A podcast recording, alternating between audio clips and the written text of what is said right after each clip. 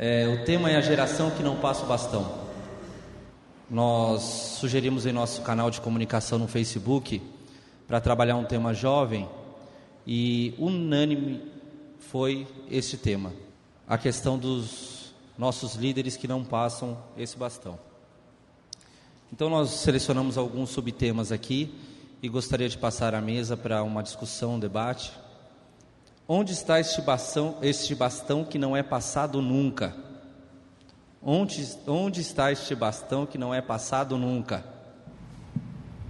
Bom, é, essa coisa geracional é muito complicada, porque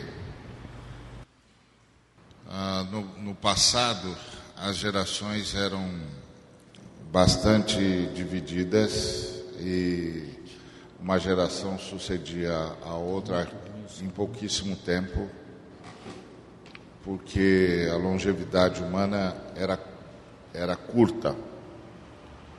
Mas hoje não, hoje, hoje os seres humanos vivem muito mais, têm muito mais acesso à saúde, e então fica muito complicado aos líderes admitirem que o tempo deles passou. Muito difícil. E cada geração parece que tem de enfrentar a outra. É um negócio complexo. Eu, por exemplo, faço parte de uma geração que teve de cavar espaço à unha, porque a geração que, que antecedeu a minha não passou mesmo. Então, quase todos nós aqui somos frutos de alguma rebelião, no sentido positivo do termo, de uma, alguma revolução. É, saímos para fundar missões, para fundar organizações de evangelização, saímos para fazer o nosso próprio ministério, os líderes que nos antecederam não abriram espaço, era muito complicado mesmo.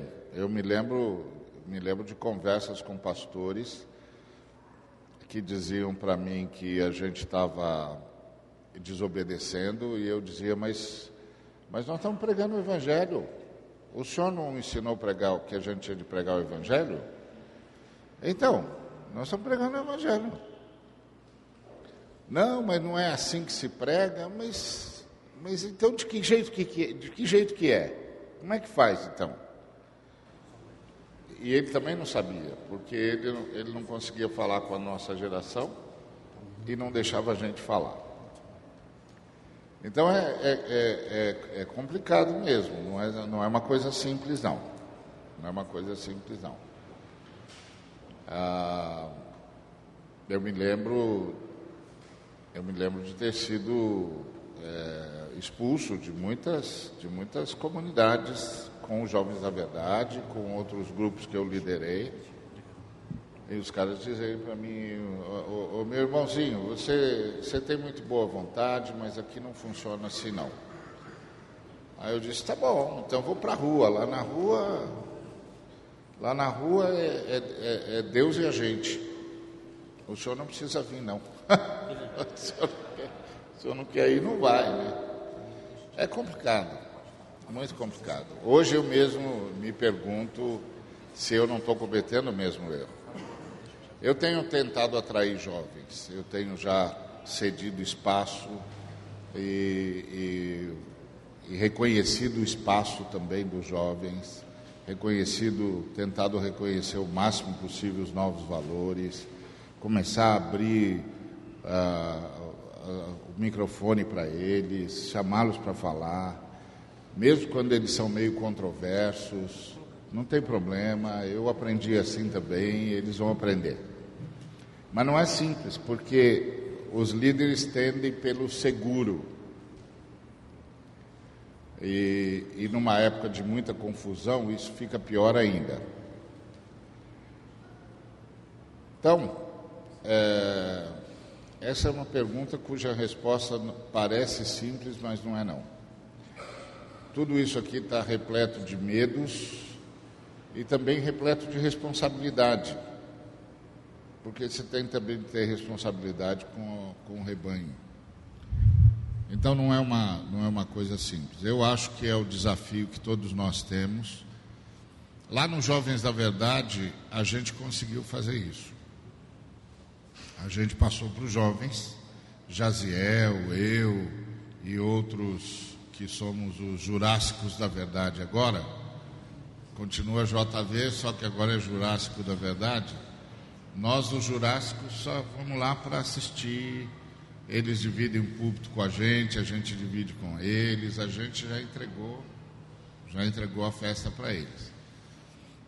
Mas é um, é um, é um desafio. É um desafio. Agora mesmo nós vamos ter lá no JV um grande encontro chamado Rock no Vale. Os jovens bolaram, vão botar 800 pessoas em cabanas. Eu não, não tenho mais saúde para fazer isso, mas eles têm. Então a gente no JV tem tido essa experiência, tem sido muito bom. Agora eu, eu reconheço que na igreja local é um pouco mais complicado. No movimento Missão na Íntegra a gente já reparte com jovens, mas vai repartir ainda mais. Só uma informação. Há uns cinco a oito anos atrás, havia nos Estados Unidos um ministério chamado Dom Ministries, que trabalhava com evangelização mundial e com pesquisa. Fez uma pesquisa junto com o Conselho Mundial de Igrejas, dizendo sobre uma realidade da Igreja Evangélica Mundial, que é exatamente essa, essa dificuldade que tem de, de passar bastão qual era a realidade da igreja mundial e, e, e, entre essa realidade mundial a igreja no Brasil? Um líder ficava numa comunidade local durante 20, 30 anos, e depois de 20 anos, um pouco mais, um pouco menos, ele não conseguia mais falar a linguagem daquela nova geração, mas ele permanecia naquele lugar mesmo com a capacidade dialogal, incapacidade dialogal, e mesmo que tenha vivido 20 anos de bom ministério, depois disso, por causa da incapacidade de diálogo, o ministério ia arrefecendo. E os últimos anos eram sempre traumáticos e desconstrutivos. E esse mesmo líder, que começou muito bem e depois não conseguiu manter, não preparou um novo líder, uma nova geração para assumir ah, o seu lugar naquela, naquela, naquela localidade. Então, quase sempre, pesquisa mundial, o ministério terminava muito mal, em déficit e definhando. E esse homem saía doente e deixava a comunidade doente. Entrava um jovem líder, um novo líder, e esse líder tinha que começar tudo de novo. Um trabalho antigo que começou pujante, por falta de largar o bastão no momento exato, no auge, por falta de preparação de líder, esse ministério definhava e quem o assumia tinha que começar do zero tudo de novo. Era como se tivesse jogado 25 anos no lixo. E Adão chegou à conclusão que um dos grandes problemas da igreja mundial era a falta de continuismo, era a falta de continuidade. Criou um projeto chamado Projeto Josué, não chegou a começar no Brasil. Ah, eu sei porque eu fui convidado pela Dom para participar desse ministério, que era preparar líderes para o fim. Preparar líderes para terminar bem, para sair no momento oportuno. Eu achei, Ari, um negócio muito interessante isso. Preparar não só o que vai assumir o bastão, mas preparar o líder para largar o bastão na hora certa.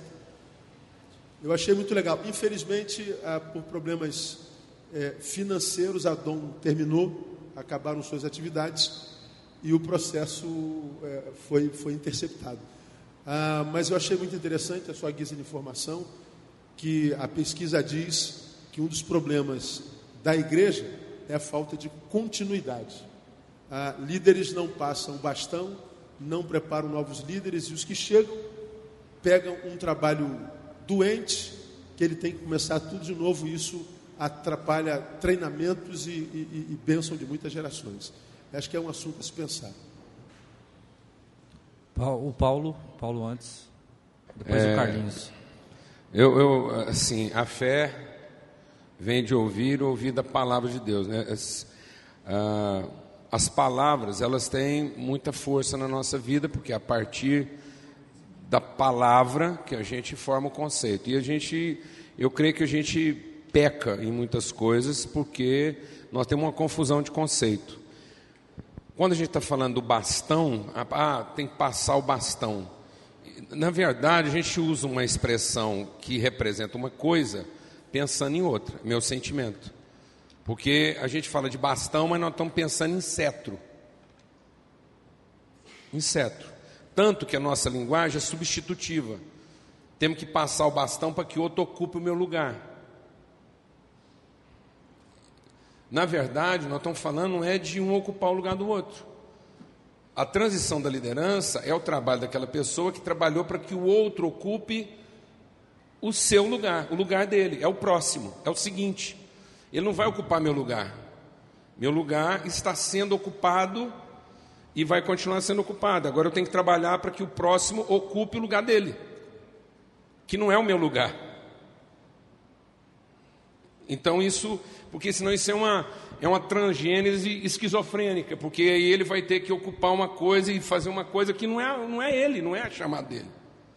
Eu estou cumprindo, eu estou terminando a minha corrida e estou trabalhando para que o outro corra bem a dele. Eu estou passando para ele uma referência não é um legado, não é um patrimônio. Então, a transferência de, de liderança não é um. Eu não trabalhei um patrimônio. A minha herança, nós temos essa coisa da herança patrimonial, de posse, de governo. E não herança como legado, como referência, como transmissão de valores. Então é por isso que fica complicado, porque eu estou pensando que passar o bastão, nós estamos falando de quê? De governo? Então mudamos de assunto. Ou nós estamos falando de liderança, de formar referência, exemplo, de transição. Então nós confundimos, a gente acha que mudança e transformação é a mesma coisa. Não, mudança é uma coisa estática em que uma primeira coisa não tem que ter necessariamente relação com a outra. Mudança é o que alimenta o conceito de proselitismo. Então eu vou pregar uma mensagem para o Ari e vou mudar ele de lugar. Ele não tem que mudar de pensamento, ele só tem que mudar de endereço. Isso é uma mudança. Ele tem uma prática, vai passar a ter outra prática. Então, às vezes, nós estamos trabalhando com conceito de liderança em processo de mudança. Não, nós não estamos falando de mudança, nós estamos falando de um processo continuado de transformação, em que cada coisa ocupa o seu próprio lugar. Até a ideia, por exemplo, a gente evangeliza, nós temos que amar o próximo. Quem que é o próximo? Ah, o próximo é o que está perto. Isso é, isso é, é, é, é geofísica, isso é é, é endereço no sentido estático. Aí eu penso que amar o próximo é amar quem está perto. Não, amar o próximo é amar o seguinte. É o próximo no processo da minha própria transformação. Eu estou amando aquele que vai herdando as coisas que eu, eu recebi que não são minhas, nem são para mim. São para o próximo. A semente vive para o próximo, que é o que vem depois dela. Se a semente não viver para o próximo, ela morre sozinha. Aí a semente dá a vida para o próximo, que é a árvore. A árvore não está no lugar da semente. A árvore é a árvore, a semente é a semente. Aí a árvore dá à luz o próximo, que é o fruto. Que em termos estéticos, que em termos aparentes, não tem nada a ver com a árvore. Você não fala que o fruto é a cara da árvore. Porque agora o fruto está ocupando o seu próprio lugar como próximo na sequência da transformação. Então nós estamos vivendo um processo de transformação ou de mudança. Por isso que o povo fica apavorado, que é, não, aí isso vai mudar. Para ter uma mudança, eu tenho que dizer que o que estava anterior está errado. É por isso que a gente tem dificuldade de fazer a transição. Porque fica parecendo que se o cara fizer diferente, ele está condenando quem fez antes dele, porque ele tem que mudar. Ele tem que mudar por quê? Porque estava errado. Não, não é uma mudança, é uma transformação. E às vezes essa transformação vai ter uma aparência totalmente diferente. Mas não é porque ela vai ser diferente agora que ela é outra coisa. Ela é apenas a próxima forma diferente da mesma coisa. E que no processo ela está ocupando o seu próprio lugar e não o lugar da outra. E a outra continua sendo o que ela é e, e vivenciando isso. Então o fato de eu passar para alguém para que ele agora cumpra a sua função, não quer dizer que eu interrompi minhas funções. Eu não parei. Eu vou continuar sendo quem eu sou e produzindo aquilo que é próprio de mim. Se eu sou uma semente, o meu objetivo final lá no fim é, é reproduzir sementes. Então eu continuo. Então, se eu passei para o meu filho ser pai, agora ele não é pai no meu lugar. Ele não vai lá ser pai na minha casa. Ah, então agora meu filho emancipou, ele virou pai. Ele vai lá assumir minha casa e ser o pai da minha casa? Não, ele vai ser pai da casa dele. Eu vou continuar sendo pai da minha. Inclusive posso ter outros filhos. Não parei de ser pai. Não é porque eu parei um filho que virou pai que eu parei de ter filho. Então isso é uma transição, isso é um processo continuar de transformação. E não uma mudança estanque que tem que ser interrompida para ceder lugar para uma outra coisa que, que não tem nada a ver. Tudo é a mesma natureza, é uma corrida. Ou então não estamos falando de governo. Eu não sei se a percepção do lado de cá vai dar um contraponto na nossa conversa, não é? Ah, quando a gente pensa, a própria linguagem bastão pressupõe um controle uma dominação. Então, quem sabe isso denuncia o nosso modelo, que é um modelo de controle de dominação. Se tem bastão que precisa ser passado, isso tem controle e dominação. É, uma outra pressuposição é que se eu passo bastão, eu estou agindo numa relação muito paternalista. E aí não é conquista, não é, é um modelo paternalista. Passar bastão, isso é paternalismo. Ah, o Evangelho, tudo indica, quando eu leio o Evangelho e percebo o Evangelho, ele tem muita capilaridade, né? tem um poder de infiltração e, não, e, e é difícil você controlar o Evangelho, ninguém controla o Evangelho. Então o Evangelho não tem bastão, o Evangelho é uma causa, e uma causa não se passa, uma causa, uma causa é abraçada por quem quer abraçá-la. Né? O Evangelho é a causa da justiça, o Evangelho é a causa da misericórdia, o Evangelho é a causa do amor, o Evangelho é a causa da defesa de quem não tem defesa de ninguém. Jesus diz: Eu vim para evangelizar os pobres, para libertar os oprimidos. Isso é uma causa, e causa se abraça. Né?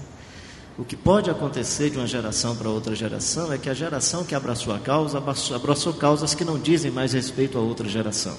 Por exemplo, possivelmente essa geração foi a geração que abraçou a causa de uma América Latina debaixo de opressão, de escravidão, é, nos processos políticos de aprendizado e etc, etc. A causa é outra. Talvez o que a gente precisa é, olhando para a causa, qual a causa que essa geração vai abraçar. É a causa, por exemplo, de luta para a preservação do meio ambiente, é a defesa de crianças e adolescentes que são exploradas nas, nas mais variadas formas, é, o abuso contra crianças e adolescentes, é a exploração sexual cometida contra crianças e adolescentes, especialmente nas regiões do turismo, causa se abraça. Uma causa você assume, né? Então, de um lado, do lado de cá, pelo menos, eu não quero ter a arrogância e a pretensão de que tenho qualquer bastão. Eu quero viver o Evangelho. Se isso ajudar a inspirar alguém a viver também o Evangelho, amém por isso. Né? E a pessoa vai abraçar isso. Né? Mas causa, causa é de movimento. Aí tudo bem, você tem um movimento e quer dar continuidade ao movimento, então o movimento tem bastão, desculpa. Tem, é, é, é, a, é, a, história da encarnação. A encarnação é esse projeto ambíguo que se manifesta no movimento, que se manifesta na logomarca, e aí a logomarca precisa de bastão, e a logomarca precisa de alguém que dê continuidade causa. Cada geração vai abraçando a causa que responde bem aos sinais do reino de Deus para a sua geração. Quais são os sinais do reino de Deus para essa geração? No meu entendimento, no caso brasileiro, por exemplo, a, a corrupção, né? a, a barganha com a, com, a, com a, divindade, o suborno consagrado, é, uma, é muito evidente na nossa sociedade. Né? A, a violência, a violência no trânsito, na linguagem, no humor, nas músicas, posso pisar numa tropa e saltar a muralha, né? Peguei meus inimigos e os atravessei, né? É, eu posso abraçar ou dar continuidade ao bastão dos membros da minha denominação e dos líderes da minha denominação. Eles têm um bastão, eles têm um tema, né? que é o tema da justificação pela fé, que eu acho que é teologicamente correto, mas era o tema de briga contra a Assembleia de Deus. Aí eu vou pegar esse bastão para dar continuidade a ele, aí sim eles podem passar ou não esse bastão. Me interessa esse bastão. Me interessa os hinos beligerantes, na minha denominação tem? Não interessa, porque aí sim, eu acho que eu acho que uma das coisas que a gente precisa discernir é se nós estamos abraçando bastões ou se nós estamos abraçando uma causa que é a causa do reino de Deus e do evangelho de Jesus Cristo de Nazaré. Causa se abraça, não se espera que o outro passe. E a causa está aí, a causa está na praça. A causa está na rua, a causa está nos corredores, nos becos, nas ruelas, no semiárido. As causas estão aí na, na, eh, nas regiões ribeirinhas, as causas estão nas comunidades pobres, as causas estão diante das pessoas que sofrem injustiça. E causa, a sua geração decide abraçar ou não. Eu abracei as causas da minha geração honestamente abracei. Continuo abraçando algumas causas. Eu espero que essa geração abrace as causas que estão aí, que são gritantes, no meu Brasil são terríveis e nós precisamos abraçá-la com os critérios do Evangelho e com a vida do Jesus de Nazaré. Então, causa se abraça. Que a gente continue abraçando e assumindo as causas do reino de Deus. Marcelo. Bem, a gente tem que entender. Estava aqui tentando entender essa pergunta, porque se nós falarmos de organização, então aí tudo bem, faz sentido. Mas se nós falarmos de organismo, aí essa pergunta faz sentido. Se falar de organização, cada organização vai resolver lá como é que faz, se passa o bastão, se não passa o bastão, se faz assembleia, se. Isso aí cada um se vira, entendeu? Isso não é problema desse, dessa mesa aqui. Né? É... Como é que vamos ah, na minha igreja o cara não passa bastão. Então você vota lá, não sei como é que é a sua igreja, resolve lá. Ó. Entendeu? Agora, eu, eu, eu, eu faço minhas as palavras do Paulo Júnior. Entendeu? É, se nós falar de chamado, por exemplo, eu trabalho há 41 anos numa mesma organização. E lá, no, até onde eu sei, nós temos pessoas aqui que trabalham lá, se eu estiver falando errado, pode me corrigir. Até onde eu sei, a gente não tem essas crises, não. Porque lá a gente está colocando uma causa, nós abraçamos a causa da evangelização dos jovens, escolhemos a escola como campo missionário, estamos fazendo nosso trabalho. Todo mundo tem espaço para trabalhar, tranquilo. É, eu, mais o pastor Jeremias, fundamos um movimento, muitos conhecem, o Desperta Débora na caminhada do Desperta Débora, muitas coisas aconteceram. Ana Maria, esposa do Jeremias, faleceu no ano 2000, etc. E aí eu fiquei sozinho na liderança. MPC abraça, abraçou Desperta Débora. E eu fiquei é, muito tempo. Eu não sei também porque que Deus escolheu dois homens para começar um movimento desafiar mães. Né? E muito bem, chegou um momento que eu achei que a gente que eu devia, aspas, passar o bastão. Era uma questão da, interna da organização. Hoje tem outra pessoa, que é a Nina, que coordena e a gente não tem crise nenhuma. Então acho que esse negócio de, de passar bastão tem a ver com a organização. Agora, no organismo, gente, a gente tem chamado. Como é que eu vou passar o meu chamado para o outro? Não tem esse negócio de passar, não, O meu chamado é meu, seu é o seu. Hein? Deus me chamou para evangelizar jovens nesse país. Eu fui à frente num culto de fogueira e dediquei minha vida. Falei, Deus, enquanto eu viver, eu quero fazer isso. E eu estou tentando, entre erros e acertos, fazer isso. Como é que eu vou passar meu chamado para os outros? Cada um tem o seu chamado, senhor. Ninguém passa chamado, não é? Então essa conversa não me agrada muito, entendeu? Porque a gente confunde esse negócio que onde está esse bastão que não é passado? Não sei lá onde é que está o bastão. Sei lá onde é que está esse bastão. Isso aí é problema da sua organização. Né?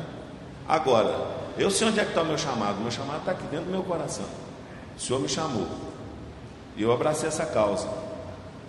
E eu estou tentando ser fiel a Jesus nessa causa. E estou tentando desafiar pessoas nessa minha caminhada. Por exemplo, hoje na MPC, circunstancialmente Deus me chamou para servi-lo na MPC. Cada vez mais na MPC, eu sou rainha da Inglaterra. Quem faz a obra é os meninos. E eu fico dando meu ombro para o pessoal bater e falando, vai gente, vamos lá, vamos evangelizar as escolas, vamos lá, vamos fazer. Né? Que a obra eles é que estão fazendo. E muitas pessoas que têm um chamado parecido se agregam. Então hoje nós temos assim, uma quantidade enorme de obreiros, voluntários, pessoas que amam as escolas. Agora mesmo, agora, ó, agora nós estamos aqui, não sei quantos obreiros estão nas escolas desse país aí, evangelizando jovens, né? Então, chamado não se passa, cada um tem o seu. Agora, bastão, procura lá para você ver se onde é que você acha lá na sua, na sua organização, lá, ver como é que faz esse problema lá. Isso aí tem a ver com a organização, com a estrutura, com a denominação. Isso aí é coisa do homem. E chamado, meu amigo, é coisa de Deus, ou seja, não passa. Agora, uma coisa eu fiz. Eu tenho três filhas. E eu invoco e invoquei sobre elas a bênção que Deus colocou na minha vida, que fosse na vida das minhas filhas. E eu tenho tentado ensinar minhas filhas a amar a juventude, que eu posso fazer isso. Mas esse negócio de bastão, realmente não sei onde é que se encontra esse bastão.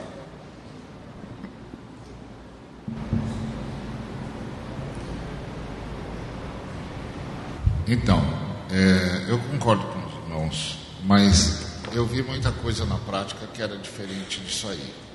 Mas eu concordo com tudo que eles falaram, mas eu vi na prática muita coisa diferente.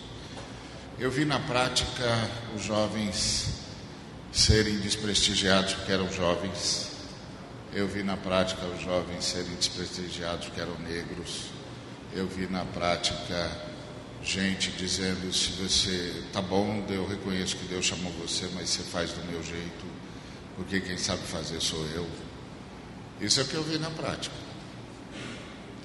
Eu vi na prática que os, os líderes mais velhos não souberam ir para o papel de anciãos,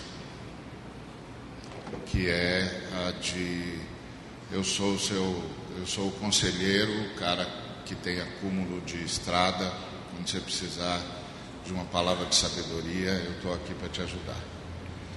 Mas agora é com você. Eu, eu, na prática, vi muita coisa. Eu, eu concordo. O princípio que eles puseram é isso aí mesmo. Eu assino embaixo. Mas na prática eu vi muita, eu vi muita coisa diferente. Eu vi jovens não serem é, reconhecidos porque eram jovens. Então Deus não pode estar falando no, na profundidade que está falando porque ele é jovem. E eu vi também que os jovens querem a destra de comunhão. Que é assim, ele, ele recebe um chamado, ele recebe uma, uma vocação, ele vai embora na sua vocação, mas ele olha para os que o antecederam e espera que eles lhe estendam a destra de comunhão. Que eles reconheçam que o, o Espírito do Senhor está com eles e que eles têm autoridade também para falar. E eu vi na prática que muitos dos nossos que já estamos é, com o espaço conquistado não estendeu dessa comunhão. E aí os jovens abraçaram a causa, mas não foram abraçados na causa. Porque não é só uma questão de abraçar a causa, mas é uma questão de ser abraçado na causa. Isso eu vi na prática. Eu vi na prática é, ninguém dá espaço porque o cara era, era mulher, porque era, era negro, porque era jovem ou porque era bom. Eu vi. E não vi uma e duas vezes só, não. E vi nas Escrituras que até gente que foi visitada pessoalmente por Jesus, como Paulo, precisa da destra da comunhão dos mais velhos. O Paulo podia dizer, como disse várias vezes, o próprio Jesus me ensinou, mas eu subi a Jerusalém. E os que eram antes de mim estenderam-me a minha Barnabé, destra da comunhão. E me disseram: Nós reconhecemos que o Senhor está com vocês. Recomendamos que vocês não comam carne sacrificada, é, feita no sangue, e recomendamos que vocês nunca se esqueçam dos pobres. E eu vi muito jovem buscando a destra de comunhão e não encontrando. Então, eu concordo com eles, em, em gênero, número e grau. É, do ponto de vista, é, do ponto de vista conceitual, é isso aí mesmo. Mas assim, eu, eu nessa estrada, nesses 40 anos de ministério, eu vi muita coisa assim. Eu vi muito jovem é, sair e ir embora, perder muito espaço, só porque era jovem, só porque era negro, só porque era latino. Eu vi. E eu mesmo cavei trincheira com a mão.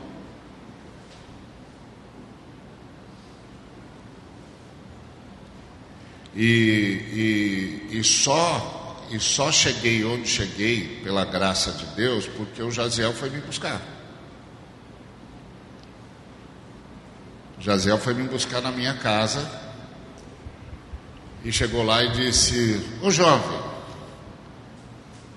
vem comigo para os Jovens da Verdade. Eu vou começar um, um eu comecei um, um seminário lá. Vem comigo.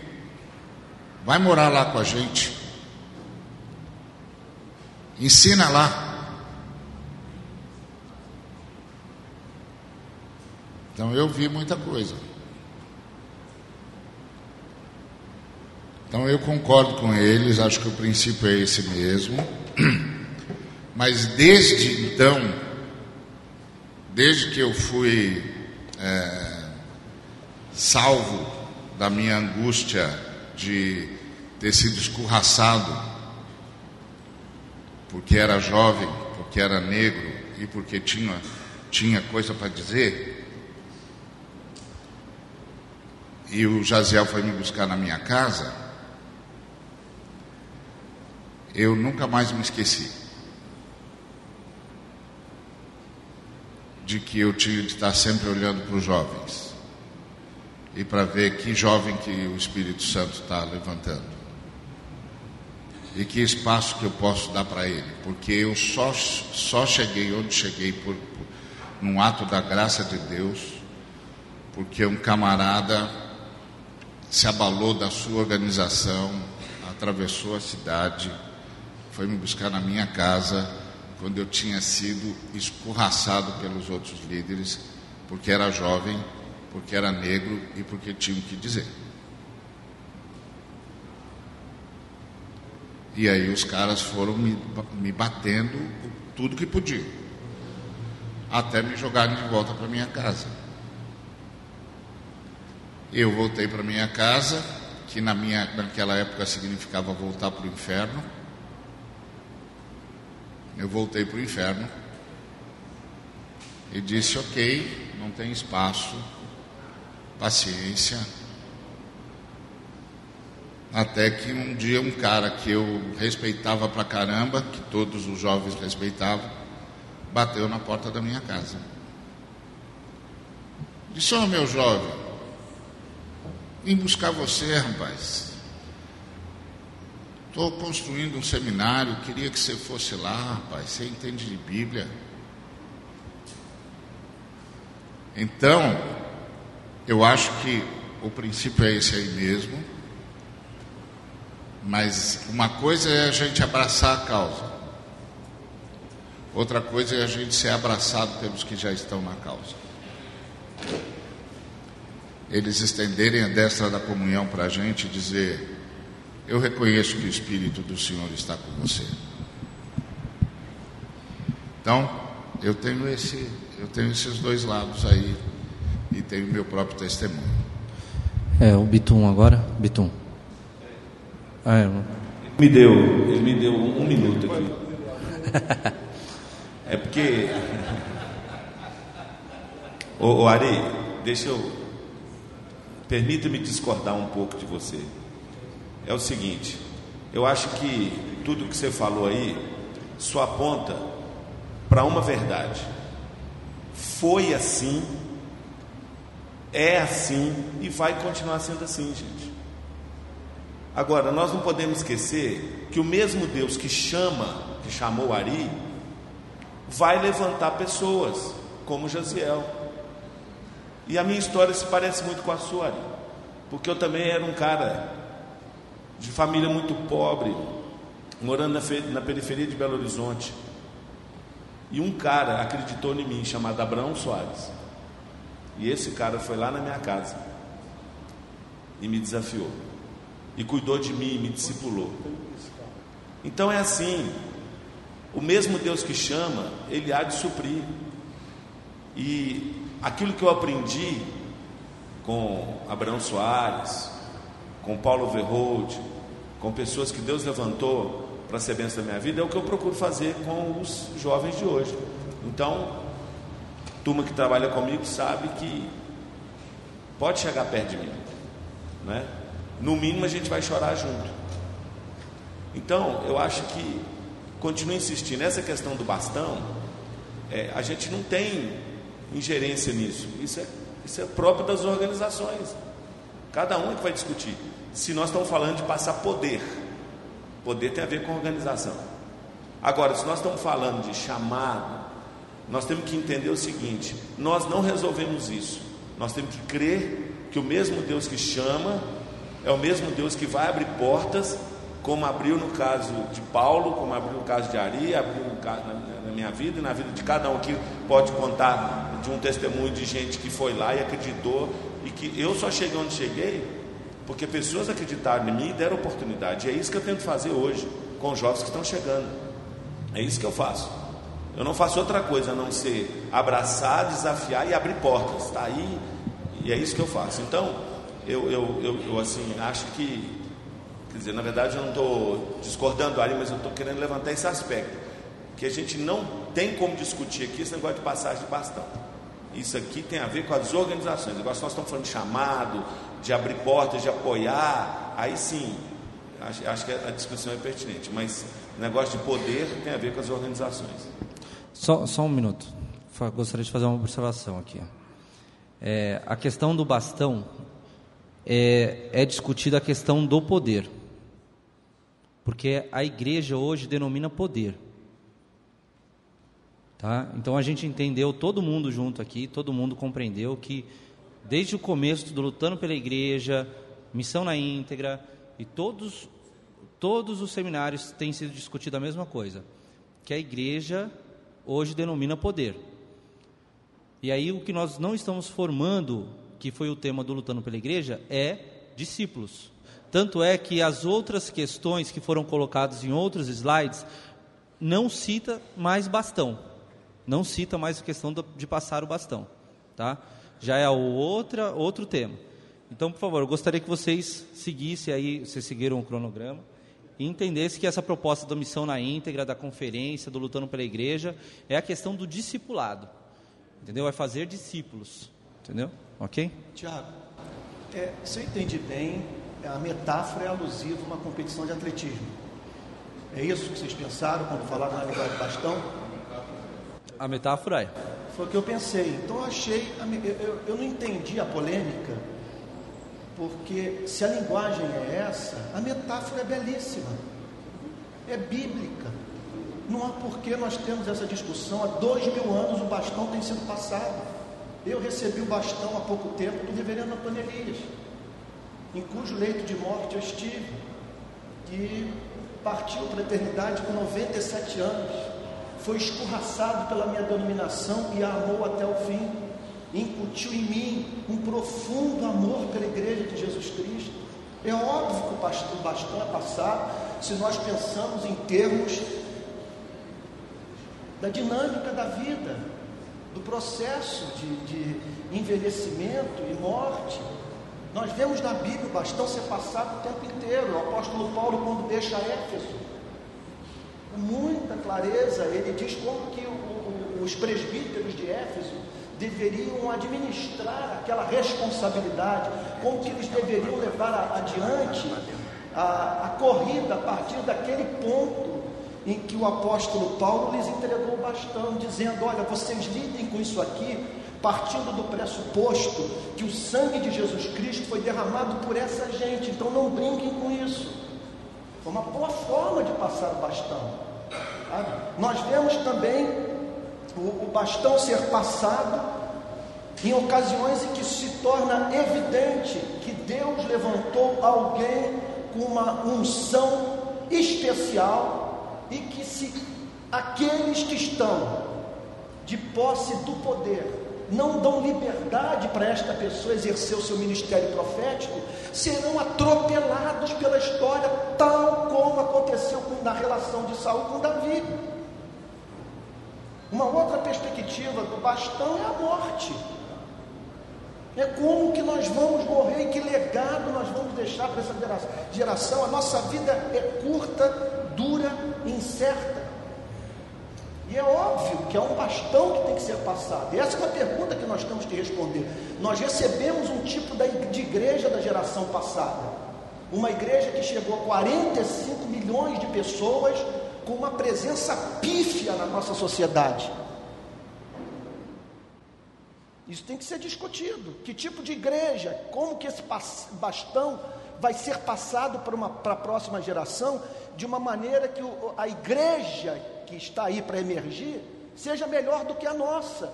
Que a nossa geração, pela graça de Deus, mediante a ação do Espírito Santo, sabe, possibilite a igreja transcender a si mesma.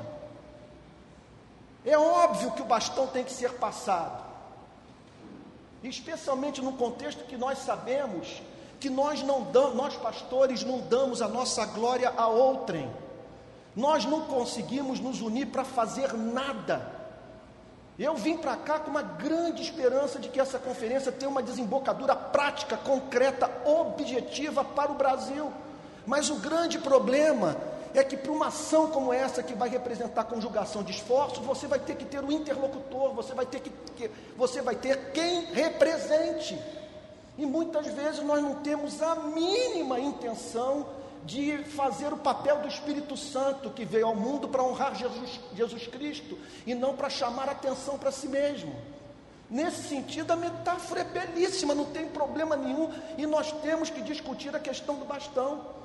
Na minha experiência pessoal, então eu louvo a Deus porque recebi o bastão das mãos do reverendo Antônio Elias, em cuja igreja me converti foi uma referência de compromisso com o Evangelho, sabe, um homem obcecado ele, com, com a ideia de chegar num culto e aliviar os fardos humanos, que pregava com lágrimas, na, no firme propósito de ajudar o ser humano na segunda-feira, sabe, a encarar um dia de trabalho. É, é, eu já vi também a, a o bastão ser tomado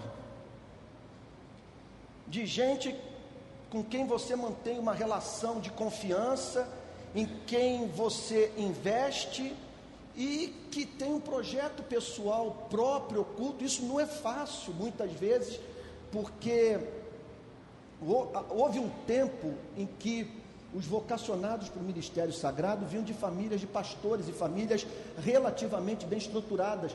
Hoje há um número significativo de jovens que querem entrar no ministério que vêm de famílias disfuncionais.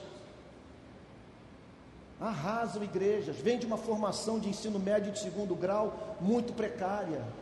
Entram em seminários uma, de perspectiva teológica culturalmente condicionada Sabe? Então hoje é, nós, urge a necessidade de nós prepararmos essa próxima geração para receber esse bastão, que eu espero que represente uma corrida para dentro das favelas, para o sertão, para as comunidades ribeirinhas, para os milhares e milhares de pobres que nos cercam, sabe? Que seja um bastão que pegue, que, que leve o corredor aí para dentro do sistema prisional, Sabe, é essa é uma questão que todos nós temos que encarar. A quarta população carcerária do mundo, 600 mil brasileiros em campo de concentração. Semana passada eu assisti Carandiru pela primeira vez. Nunca vou entender nenhuma igreja de São Paulo ter se levantado para combater aquela iniquidade, para profetizar contra o que houve. Da mesma maneira que na minha cidade eu passei durante anos calado massacre da Candelária, massacre de, de queimados e tantas violações dos direitos humanos. Agora, passar o bastão é o que? Passar, passar a mega church? Ou, ou, ou passar o compromisso de você se envolver com uma espécie de ministério que você vai pregar o evangelho com medo, sem saber qual será a resposta do seu interlocutor para a mensagem que você está anunciando, de você chegar num cenário de corrupção, e ter que se posicionar de modo firme. Semana passada, esse, esse final de semana agora foi um dos mais difíceis para a minha vida. A quantidade de policial entrando na, na, nas, nas nossas redes sociais e dizendo que nós somos um movimento de bandidos que tem como objetivo defender bandidos. Isso em razão do fato de nós termos abraçado a, casa, a causa do Amarildo.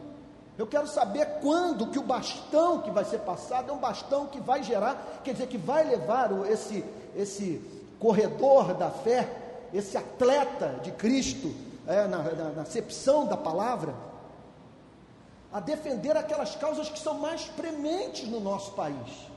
Não pode ser. Outro dia, um, um rapaz que me pareceu assim, ah, se comunica bem, muito interessado com, com, com o assunto de igreja e tal, ele me procurou dizendo: O meu sonho é ser um grande pregador. Meu sonho é ser um grande pregador. E é muito evidente que o sonho dele é falar nas conferências. É poder estar numa mesa como essa. Aí o que eu disse, ao que eu lhe disse, procure ser um grande amante. Não tenha, não tenha como foco ser um grande pregador, tenha como foco amar, porque se você amar, você vai ver na Bíblia o que ninguém vê. Se você amar, a comunicação da prega, da mensagem através dos seus lábios, será feita através dos seus olhos, da sua expressão facial. Procure ser um grande amante. E nesse sentido, eu, eu, eu me sinto assim, aflito com relação à geração que está emergindo aí. Porque é uma geração que está precisando aprender a sonhar. Uma geração que está precisando aprender a, a, a estudar, a se preparar intelectualmente, se preparar na alma para o exercício do ministério sagrado.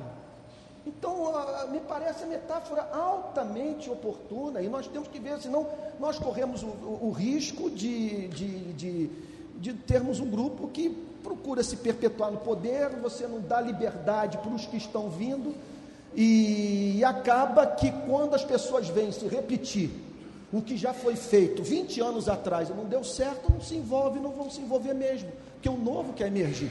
Só é o, o questão do tempo. É, a pessoa pode continuar falando desde que dê oportunidade para o outro para cinco minutos, ok? Vamos respeitar para a gente mais perfeito. Tá, foi colocado.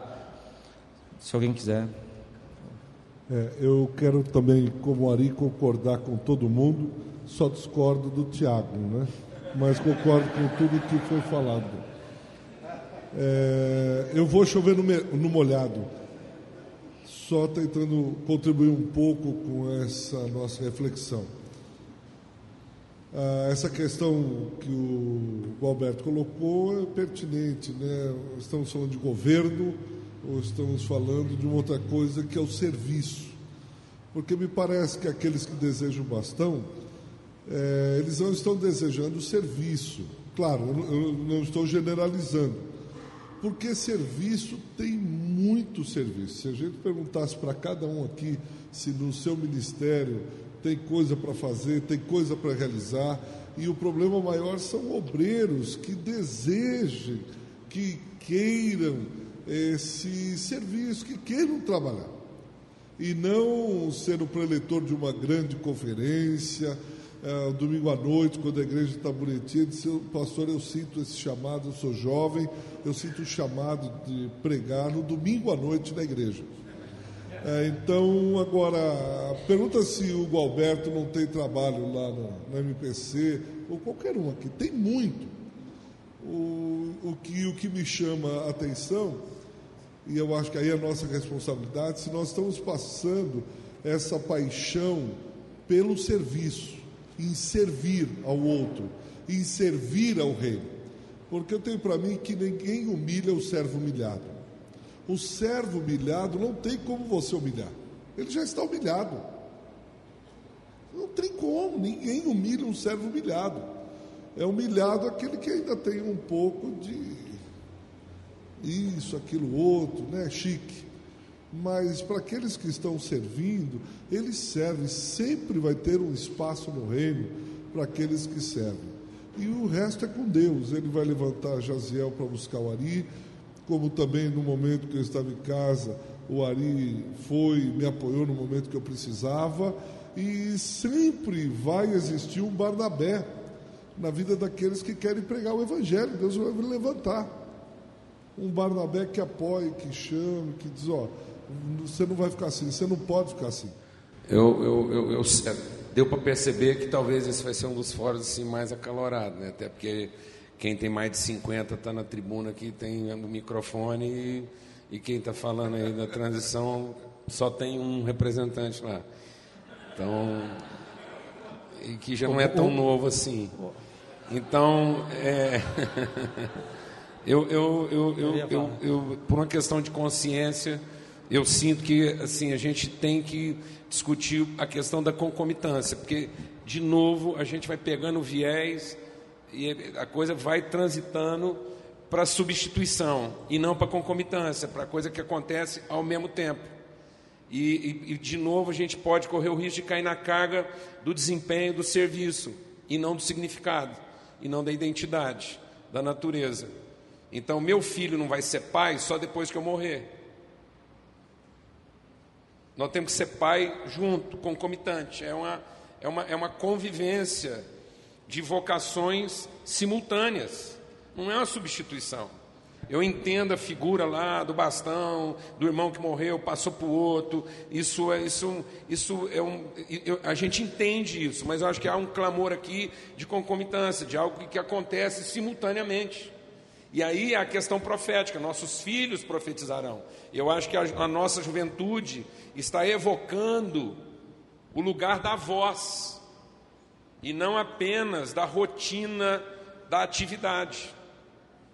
Então é importante entender que eu acho que ninguém está se queixando da oportunidade de trabalho, da questão da vocação, do legado, de continuar um ministério, uma coisa, mas é a questão da voz, é a questão profética, do direcionamento, para onde isso vai. E do jeito que as coisas às vezes estão meio compostas, há uma sensação de que a nossa juventude está obrigada a fazer uma igreja para trás, suprir nossas carências, e não a fazer uma igreja para frente, segundo aquilo que são os seus desafios. Então fica a sensação que nós não nos contentamos em ser pai dos filhos, queremos também ser pai dos netos. Então Abraão morreu vendo Isaac ser pai. Então ele viu Isaac ser pai. Então Abraão não gerou um filho. Acho que a questão de gerar um filho todo mundo entendeu. Agora, o pai cumpre o processo não quando ele gera um filho, mas quando ele gera outro pai. Então tem que haver uma concomitância, porque tá bom, a parte mais velha estendeu a destra. Mas quando Jesus fala dessa destra, ele fala da parte mais nova, que segura essa mão e obriga a parte mais velha a ir para um lugar que naturalmente ela não iria. Então nós temos que sofrer o ônus de ser obrigado a ser movimentado numa direção que naturalmente a gente não iria. Há uma morte em vida que ia ser discutida. Porque é muito fácil passar o bastão, a hora que eu morri, e eu não vou ter mais nada com aquilo. Agora quero ver morrer em vida. Jesus não mandou a gente morrer pelo irmão. Jesus mandou a gente dar a vida pelo irmão. E às vezes, para não ter que dar a vida, eu prefiro morrer. Então tá bom, você faz o que você quiser, mas você deixa eu morrer primeiro. Agora Jesus falou a Pedro: quando você era novo, você fazia o que você queria. Quando você for mais velho, vai chegar uma idade que alguém mais novo que você vai pegar você pela mão e vai obrigar você a ir para um lugar que você não quer. E aí os nossos jovens foram conosco a algum lugar e às vezes a gente vai lá e dá o apoio, mas é um apoio, é, é, ele, ele é estanque, ele não é concomitante, ele não é continuado. O jovem me apoia e eu levo ele onde eu queria que ele fosse. Agora, ele me pega pela mão e me obriga a ir para um lugar que eu não iria. E eu falo então, não, então você deixa eu morrer e depois você faz do seu jeito. É essa concomitância, essa coisa simultânea, que às vezes nós não estamos sabendo entender. Porque a coisa ficou muito no púlpito, numa tribuna onde só cabe um, não cabe um conselho. Fala um de cada vez, e às vezes a gente não tem um, um diálogo onde há um peso igual na decisão, concomitante. Meu filho é mais jovem, mas é pai. E como pai, ele tem um peso igual a mim de pai para pai. E ele não pode sentar numa mesa e ficar oprimido por uma condição pseudo-respeitosa de que porque ele é meu filho, a voz dele é inferior. Não, ele é pai também. Ele tem a família para cuidar, ele está na legítima defesa dos interesses da família dele como pai. Agora nós vamos ter que ter essa concomitância. Isso não depende de idade. E eu percebo que a gente vai caminhando para uma coisa meio cronológica, meio substitutiva. Um termina aqui, o outro começa lá. E a gente vai perdendo a noção de família, de sequência, de continuidade, de concomitância. Uma laranjeira velha dá fruto no mesmo pomar que uma laranjeira nova e você é laranja, meu filho. E as duas são laranjeiras. E elas dividem o mesmo terreno e dão fruto na mesma estação. Porque o trabalho de uma promoveu a concomitância da outra. Eu não tenho que esperar uma laranjeira morrer para depois começar a colher fruto da outra. Elas dão fruto junto ao mesmo tempo, na mesma estação. E no fim é laranja. Não é laranjeira de laranjeira, não é laranja de laranjeira velha e nem laranja de laranjeira nova. É laranja. Eu acho que a concomitância está implícita, Paulo. Se tu pega o exemplo do, do Ari, que é a mesma experiência que eu. Ele foi tentado a se entregar a, a, ao, ao tolir que imprimiram a ele, Jaziel foi buscá-lo, Jaziel já fazia, e você continuou a fazer o que ele já fazia, foi concomitante. Carlinho citou o reverendo Elias, que já fazia muito tempo, e quando ele te inspirou, você começou a fazer, e ele continuou fazendo, e você concomitante. A concomitância está explícita. Não precisa morrer um para começar a fazer outro. Ah, se é pastor de uma igreja, a gente é pastor de uma igreja e a gente está fazendo, e tem jovens que estão fazendo também, concomitância. Não tem como passar bastão. Ah, ah, se pega a metáfora da, da, da corrida de passagem de bastão, ele é passado na corrida. Um não para de correr por outro pegar o bastão. Os dois estão em movimento e em alta velocidade. E eles correm junto por um bom tempo. Só que chega um tempo que alguém para de correr. E esse que está com bastão corre pelo tempo necessário até que chegue a hora do outro correr. Eles correm concomitantemente. Há continuidade. Então não está se discutindo concomitância. Eu acho que é, é, nós temos a ideia do que como deveria ser e do que é. Concordo com todos eles, faço minhas as palavras do Ari, mas na prática eu também tenho visto o que era e ver. Na prática da igreja local. No caso dele, tolhido porque era negro, tolhido porque era jovem, tolhido porque tinha o que dizer. Eu diria mais, eu tenho visto jovens que são tolhidos porque são melhores que o líder atual. Líderes inseguros que imaginam que ser líder tem a ver com o título ou com o cargo, e não tem a ver. E apegado ao cargo, assassina potenciais é, substituidores ou, ou, ou continuadores, gente que vai agregar. Isso é estima baixa. O problema de estima é uma desgraça. Eu tenho visto gente sendo tolhida porque desponta como um, um, menino, uma menina abençoada no ministério que estava morto na igreja. Estou falando no, na, na, questão da igreja local. Nós existimos na igreja local. Né? O reino é maior do que a igreja local, é verdade, mas nós existimos na igreja local. Meninos que, que, que, que a gente percebe como líder da comunidade, que tem algo especial de Deus, como o Carlinhos falou, a quem Deus deu algo diferente. E que só precisam de, de, de, de um empurrãozinho, de uma ajuda de, de alguém que já está na estrada que já está na pista correndo. E a gente muitas vezes, por problema de estima, para de correr para não chegar naquele que poderia receber algo de nós e desenvolver um trabalho às vezes melhor que o nosso. Então, ah, também não concordo que a, a, juventude só quer microfone, só quer é, púlpito. No meu caso, o pessoal citou o caso deles, ah, 80% da minha membresia, 82% da minha, da minha igreja tem entre 25 e 44 anos. Estava falando lá no programa que nós gravamos lá atrás. Ah, na nossa igreja eu não faço enterro. Eu não sei o que é cemitério há muitos anos. Agora, casamento são 100 por ano. Toda sexta, sábado, casamento. A igreja é muito jovem. E todo o serviço da igreja quase é extra-tempo. É na rua, é social, é, é comunitário.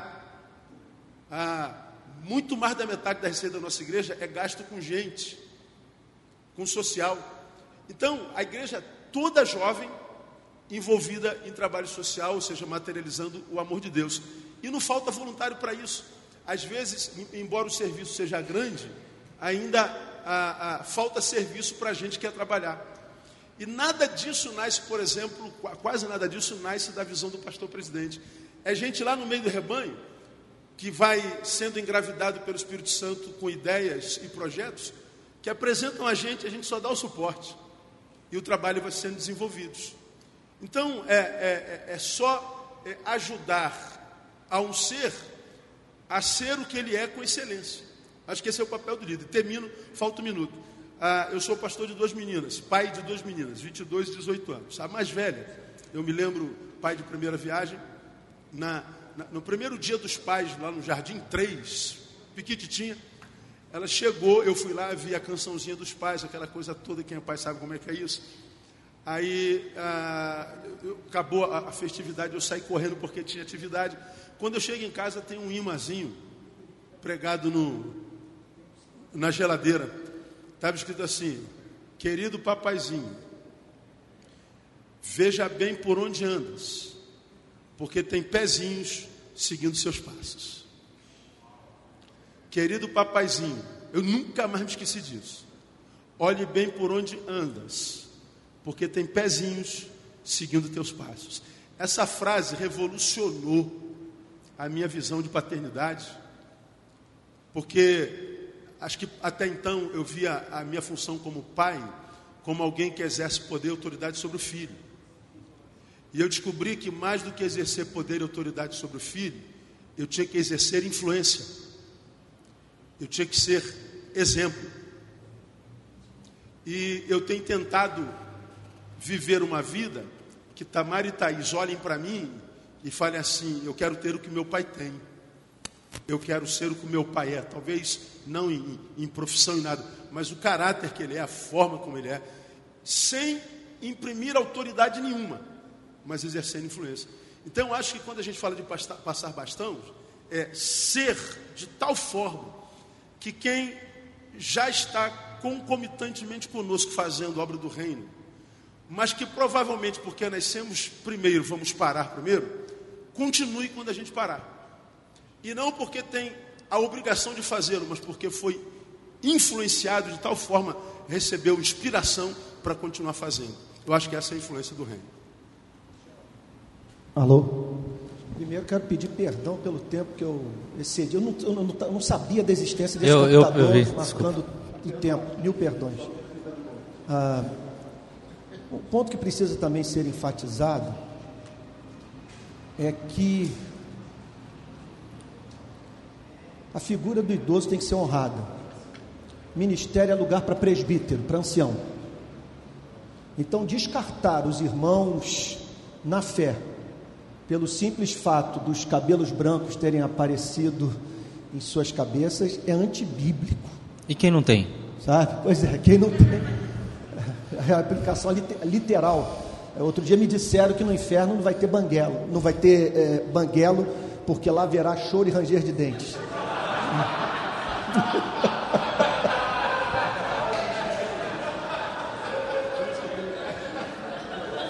Cada um. Então, na minha experiência, o que que eu posso dizer? É, eu venho de uma família profundamente disfuncional. Meu pai era policial, um policial muito violento.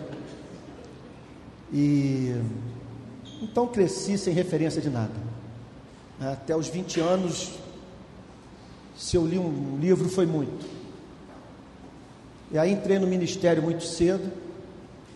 E hoje, quando eu olho para trás, para o meu ministério na faixa dos 20, dos 30, eu morro de vergonha das coisas que eu falei,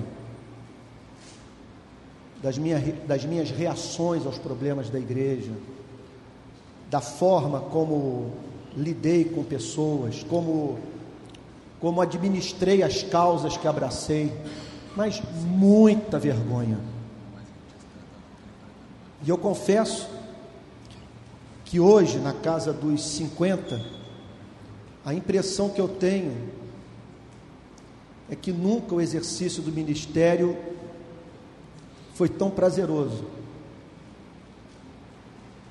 E que, com raras exceções, o púlpito não é lugar para menino. Chega a ser constrangedor você ver garoto falando aquilo que não, não condiz com a sua experiência de vida, com a sua faixa etária. Chega a ser ridículo.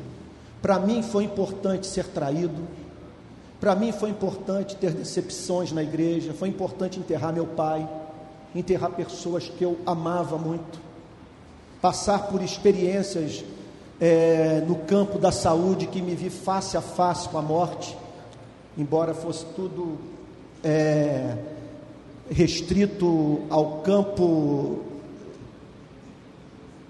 da ansiedade e não do, do dado objetivo, porque há um tempo atrás houve uma suspeita de que eu estava com câncer no, no pulmão. E como foi importante aquela experiência de ter que me submeter a uma, ultra, uma ultrassonografia e viver um período de espera do resultado. E de sair do hospital com o Espírito Santo falando no meu ouvido, meu servo, eu sou presbiteriano, não vou dizer que o, que o Espírito Santo falou, eu pensei. Né? Conjecturei, veio à minha mente. Né? Só vi aquela voz dizendo, meu servo, baixa a tua bola. Não tira onda com ninguém, você é um vapor. Sabe? Então a garotada precisa ter isso. E nesse sentido, é, achar que um irmão como Carlinhos, que eu estou conhecendo agora, primeiro Carlos Queiroz, que pela primeira vez que eu ouvi pregar na vida, ouvi ontem, sabe? Quer dizer que pelo, pelo fato da sua barba lembrar de Arão, ele não tem mais espaço na igreja de Cristo porque à medida que a cabeça do Ari vai se cobrindo de cabelos brancos, tal como a, a mim, nós vamos perdendo autoridade, que nós nos tornamos fora de moda, antiquados. Irmãos, peguem os últimos livros de John Stott, os últimos sermões de Francis Schaeffer. É uma riqueza que não pode ser desprezada. Então, nesse sentido, eu não vou passar o bastão nunca. Sabe?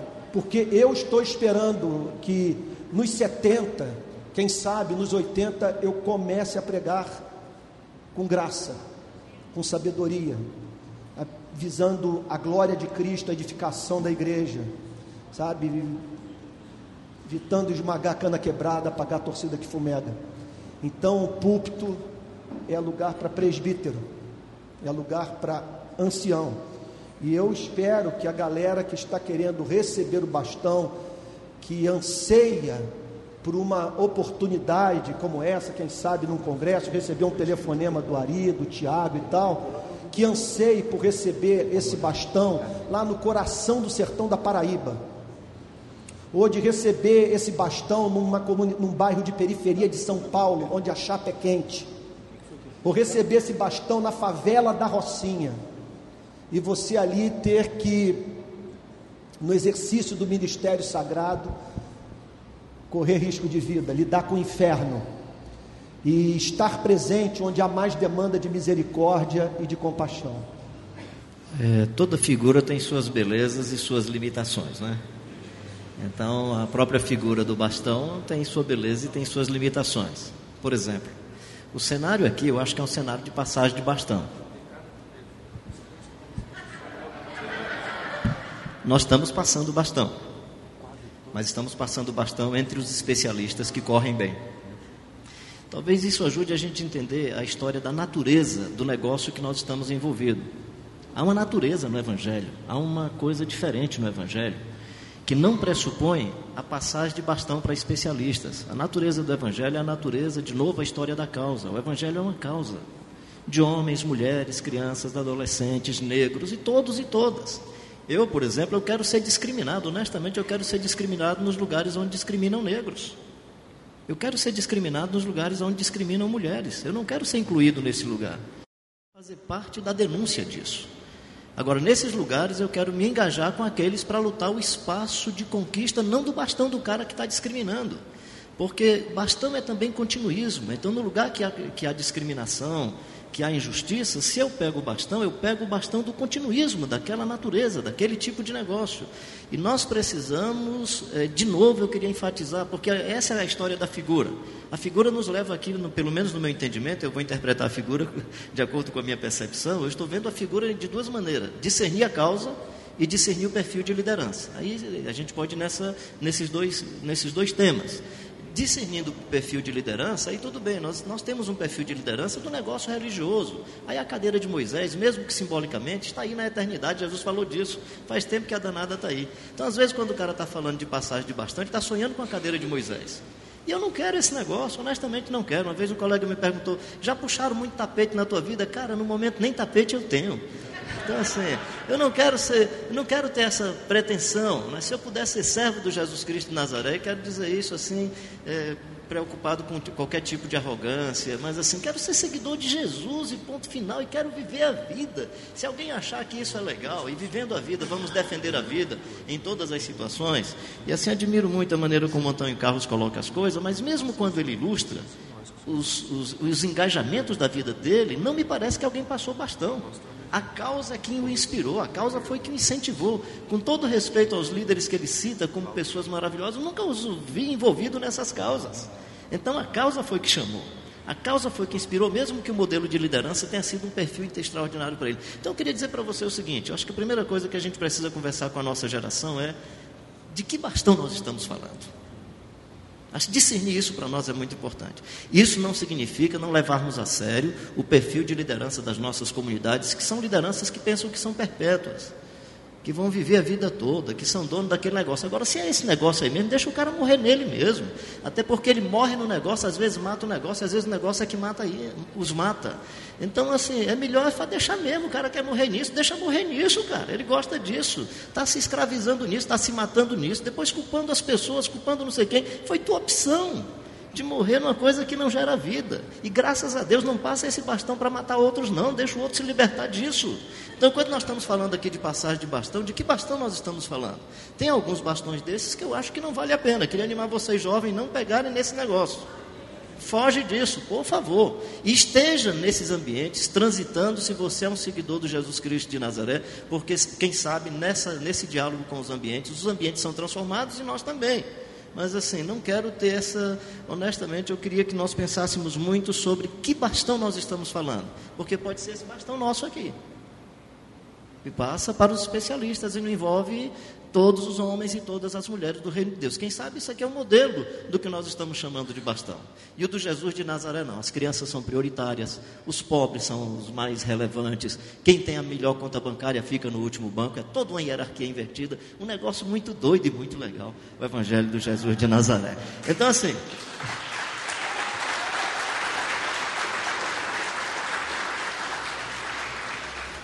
Bem, tá bom. Gente, é, nós vamos continuar o nosso, nosso fórum, mas eu queria. Eu ouvi uma palavra do Rafael e, e do Felipe, e eles disseram uma coisa que é muito, muito correta, que é nós aqui estamos falando de vocês e vocês estão calados. e vão continuar, porque a gente não tem opção. É. Eita. Microfone sem fio. Passar o microfone sem fio para lá. Mano. Então, mas. É só passar o bastão, como diz o. mas eu quero pedir perdão para vocês. Nós, vamos, nós estamos estudando como é que a gente faz isso melhor das próximas vezes. Mas vocês têm razão. Nós estamos. Na verdade, a gente está falando de nós mesmos, né? Mas o, o, grande objeto do que nós estamos falando acaba sendo a, a juventude que está chegando aí é, no nosso. Na, na, atrás dos do nossos passos aí, na esperança de serem reconhecidos também como gente que o Espírito Santo está levantando.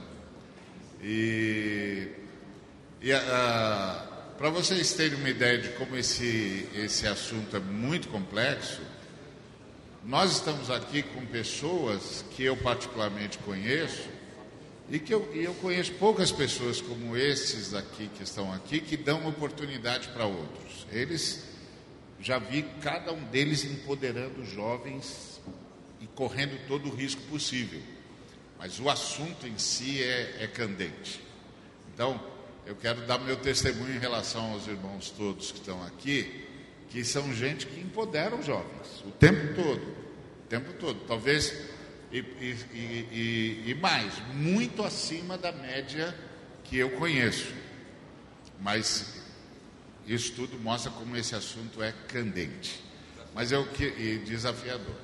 Então eu queria deixar aqui o meu pedido de perdão aos irmãos que deviam ter acesso ao microfone, mas agora é o, nós estamos limitados pela organização, pelo tempo, etc. E fica aqui a minha promessa como, como um dos articuladores do, do, do fórum e vou ouvir os outros colegas de como a gente melhora isso aí.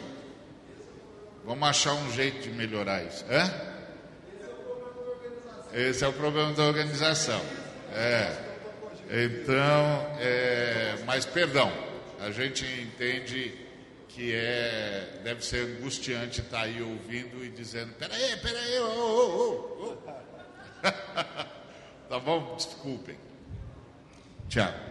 Então hoje o pessoal se limita a fazer as perguntas escrevendo. A gente vai ter um tempo aqui maior. Só vamos fazer mais uma pergunta, ok? E para não estender e prolongar tanto, pessoal, só vou pedir para que vocês entendam isso. Ó. Eu vou fazer uma pergunta e aí todo mundo vai poder opinar, vai poder falar sobre a pergunta, mas não tem direito à réplica, para que tenha direito o público de fazer as perguntas e a gente chegar até o tempo final. Tá bom? Então, quem quiser responder pode responder, mas não tem direito a ter a réplica. Os outros dois, os outros dos próximos três slides, um só não foi respondido, os outros dois foram todos discutidos aqui. A geração anterior criou seguidores ou admiradores, e a real dificuldade que o jovem enfrenta é a poda. É tolhido, ok? Então, já foram, já foram respondidos. Aí eu queria passar para o último slide. Influência tecnológica e o acesso a toda informação causou este, este distanciamento, este afastamento?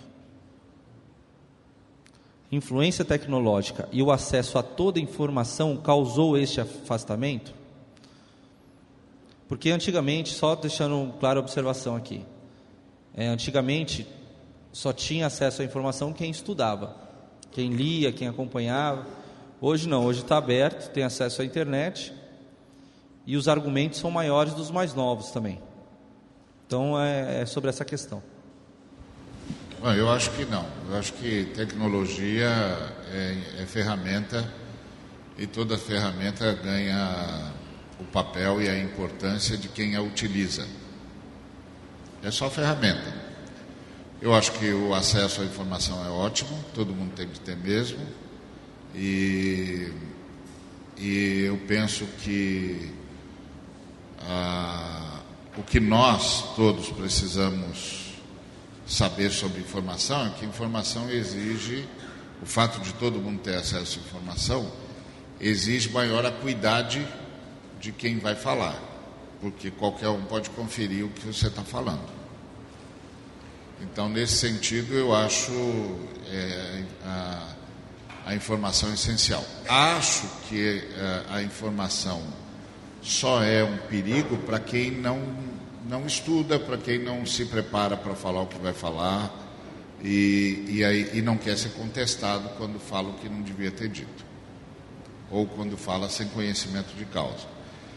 Então, só aí que a, que a informação, o, o, acesso fácil à informação pode causar qualquer dificuldade. Mas para quem, um, está disposto sempre a aprender, dois, não tem a pretensão de saber tudo, três, reconhece que o conhecimento está cada vez mais socializado e tem de ser assim mesmo, quatro, acredita que o Espírito Santo fala por meio de todos, não tem nenhum problema com acesso à informação. Quanto mais informação, melhor. Quanto mais gente puder contribuir, melhor.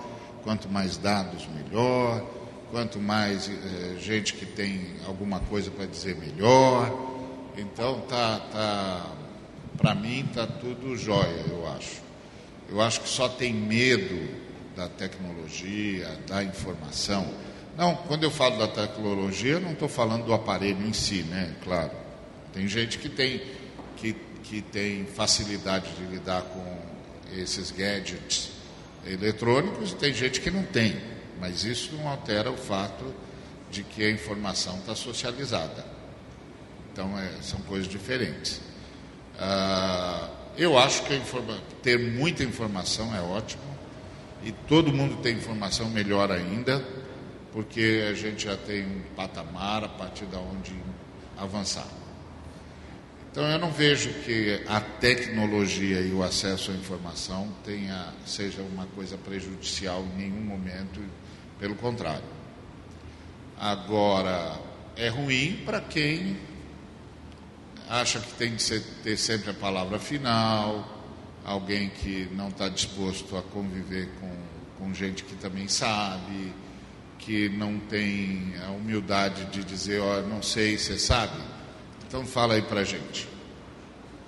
Só nesse caso que eu acho que, que essa coisa da informação pode causar alguma barreira, que é justamente o sujeito que não consegue conviver com as limitações naturais de todo ser humano. Ou seja, não tem ser humano que saiba tudo sobre tudo. Não tem jeito. Sempre vai ter alguém que sabe o que eu não sei. E se eu vir isso como contribuição, é soma. Oba, ainda bem que você sabe, fala aí. Então, acho que no reino de Deus esse, esse tipo de problema não, não existe, porque desde sempre nós fomos ensinados que Deus é Pai de todos, está em todos e age por meio de todos. Então, mas, não tem crise. Mas tem muito pastor aí que está achando que hoje a internet é coisa do diabo porque o membro está assistindo missão na íntegra. É verdade, pela internet. É verdade. Ô pastor, não faz isso com o irmãozinho, não. A gente também é de Jesus aqui. não briga com ele, não. A gente também é de Jesus, a gente ama Jesus, está escondido na cruz. Está tudo certo aqui, não tem nada errado não. A gente também vai para a eternidade com você, está tudo certo. Não fica bravo não. Qualquer coisa, se você não quiser conversar com a gente agora, lá no céu a gente conversa, mas vai ser um. Perdemos Ou... muito tempo, já podia Ou via Skype. É? Ou via Skype. Ou via Skype. É, ele vai para o céu desde que ele concorde com a gente.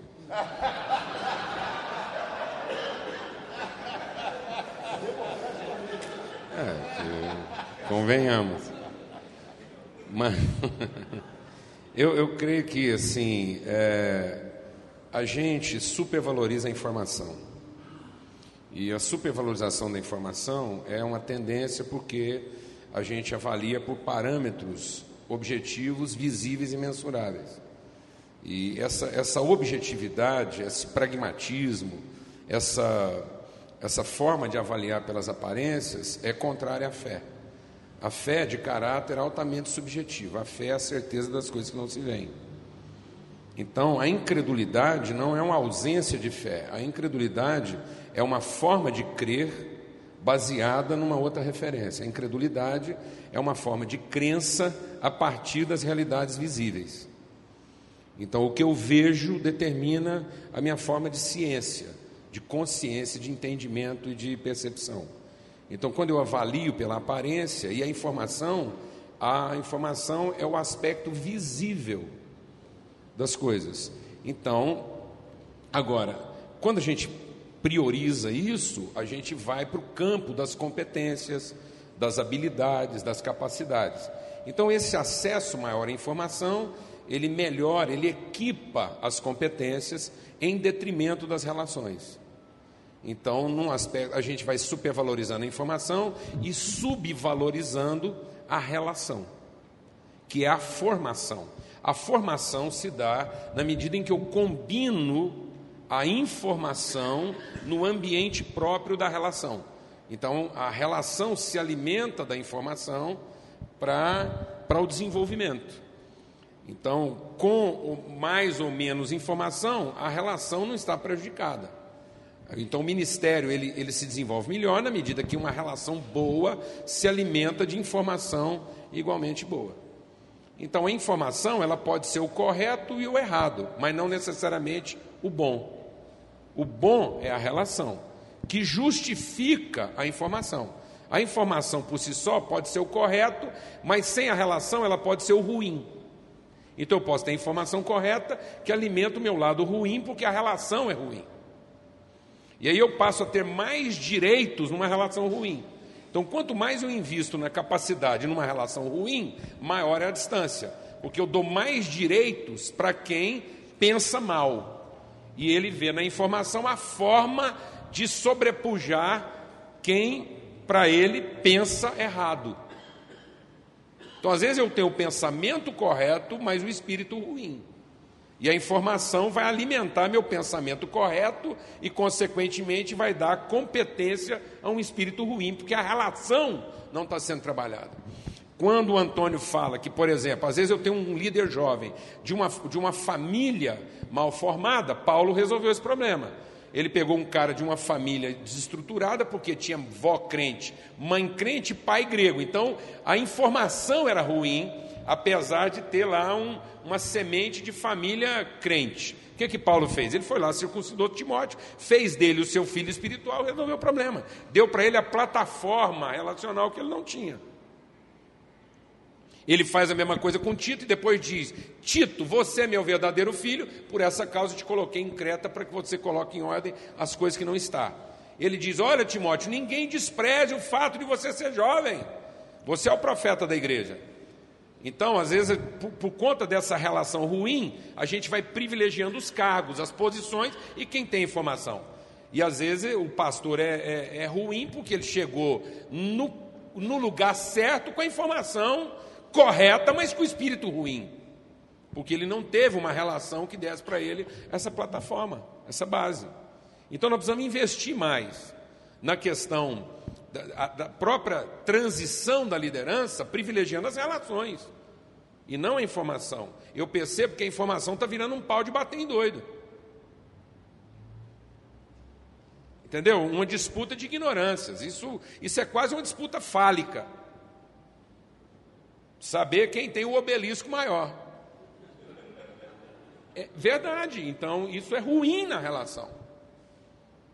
Então, nós estamos falando de quê? Nós estamos falando de competências ou nós estamos falando de compromisso?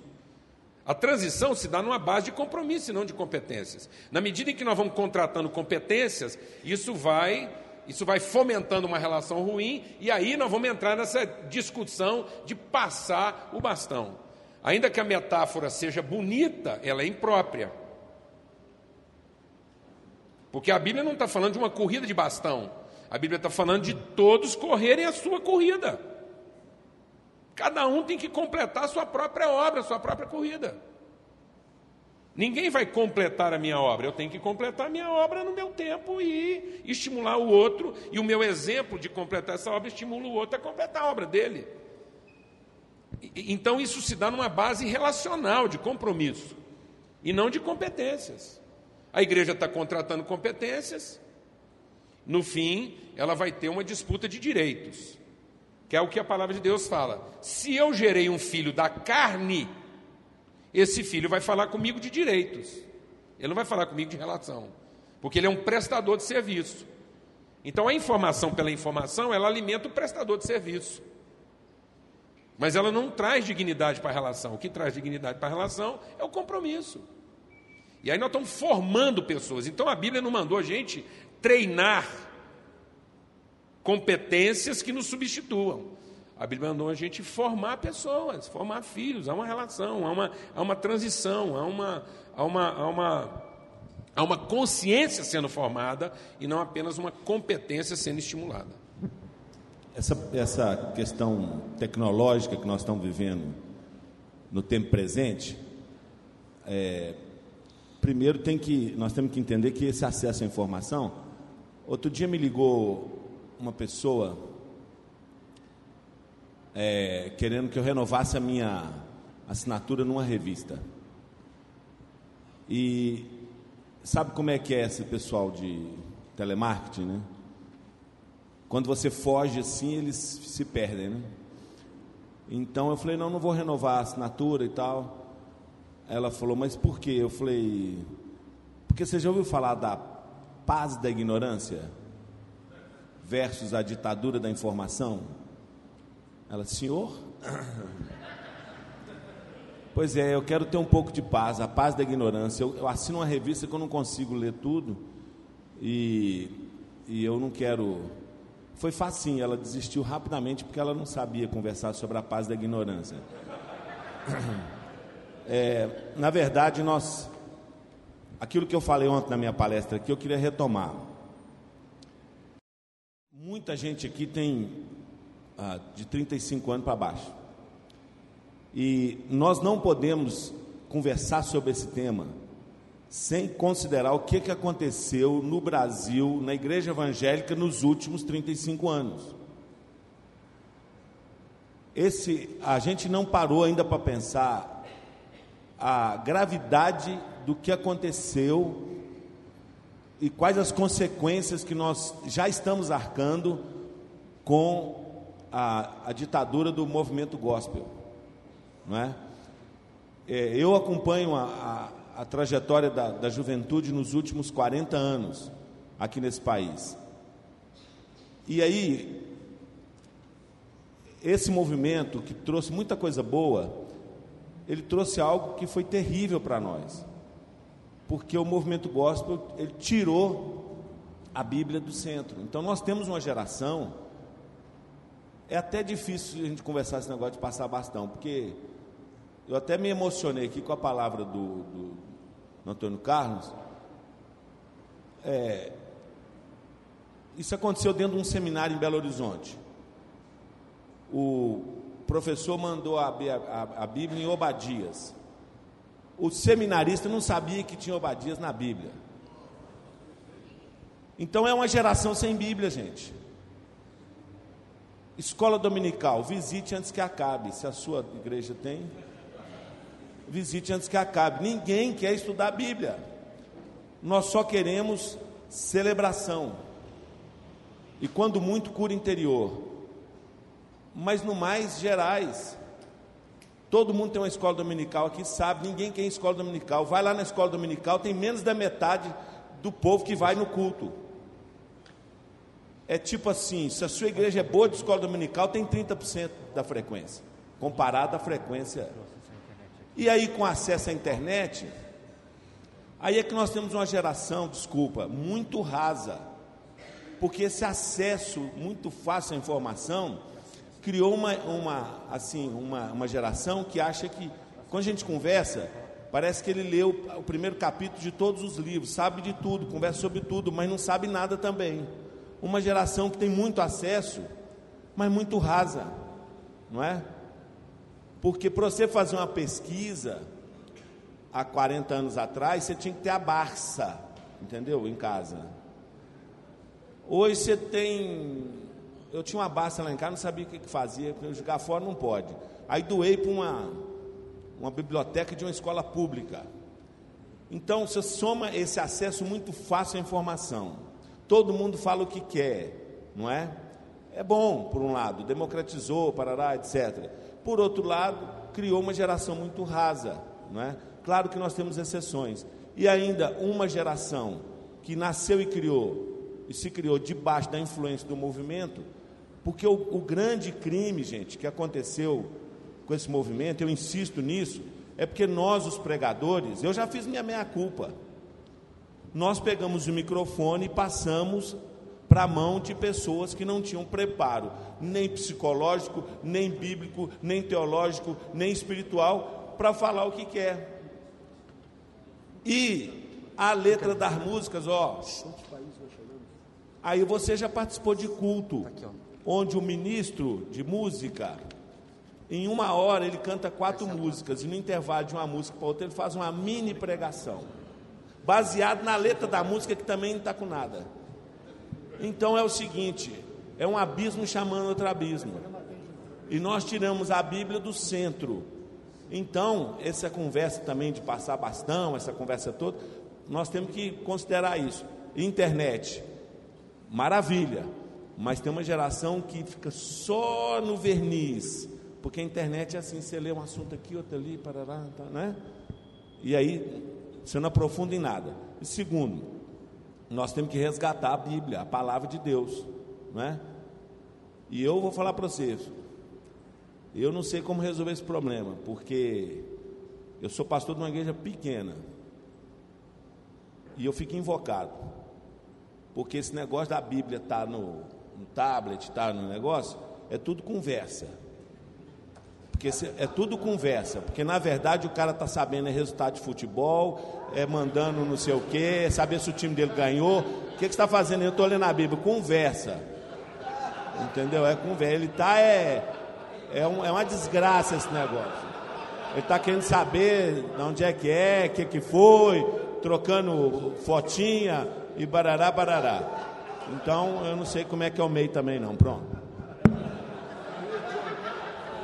pensando aí na questão da tecnologia, não é? Eu estava me veio aqui à mente aquela ideia do Stephen Covey no livro dele Os Sete Hábitos das Pessoas Altamente Eficazes, que é não basta pintar bem a parede, né?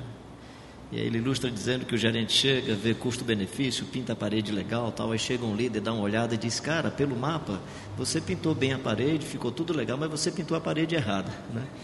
Então a tecnologia em si não é, digamos, o problema, né? Se é rede ministerial, se é G12, G15, G14, G17, né? Eu acho que a pergunta é qual o vinho que nós colocamos nessa nesse negócio todo, né? Ou seja, a, a discussão hoje, especialmente no mundo evangélico que eu conheço, em geral é sobre o odre, nunca sobre o vinho. É como é que nós organizamos os odres para colocar qualquer coisa. E no odre você pode colocar vinho, água, cachaça, qualquer droga que você quiser, você coloca no odre. E se o odre for um odre legal, ele vai ter poder de, de expansão, é, a própria tecnologia gera isso. Então, acho que a nossa pergunta é que vinho nós estamos colocando nesse odre. Eu acho que essa é a questão pacífica para nós. Quando eu pensei aqui na ideia de informação, aí me veio imediatamente assim, veio informação, veio informar, reformar, transformar, deformar, né? Ou seja, se a informação é esse conjunto do conhecimento para introjetado gerar vida, então acho que a informação vale a pena. Então a questão é perguntar que tipo de informação. Eu não acredito na informação que não venha batizada de transformação, ou seja, que tenha alguma manifestação trans no sentido trans mesmo, né, supracultural, que venha de outra esfera, porque qualquer informação que vem da experiência da nossa conjuntura, da nossa cultura, ela simplesmente será a introjeção, ou seja, será a formação, a introjeção dessa informação, ou dessa, desse formato recebido para perpetuar, para repetir.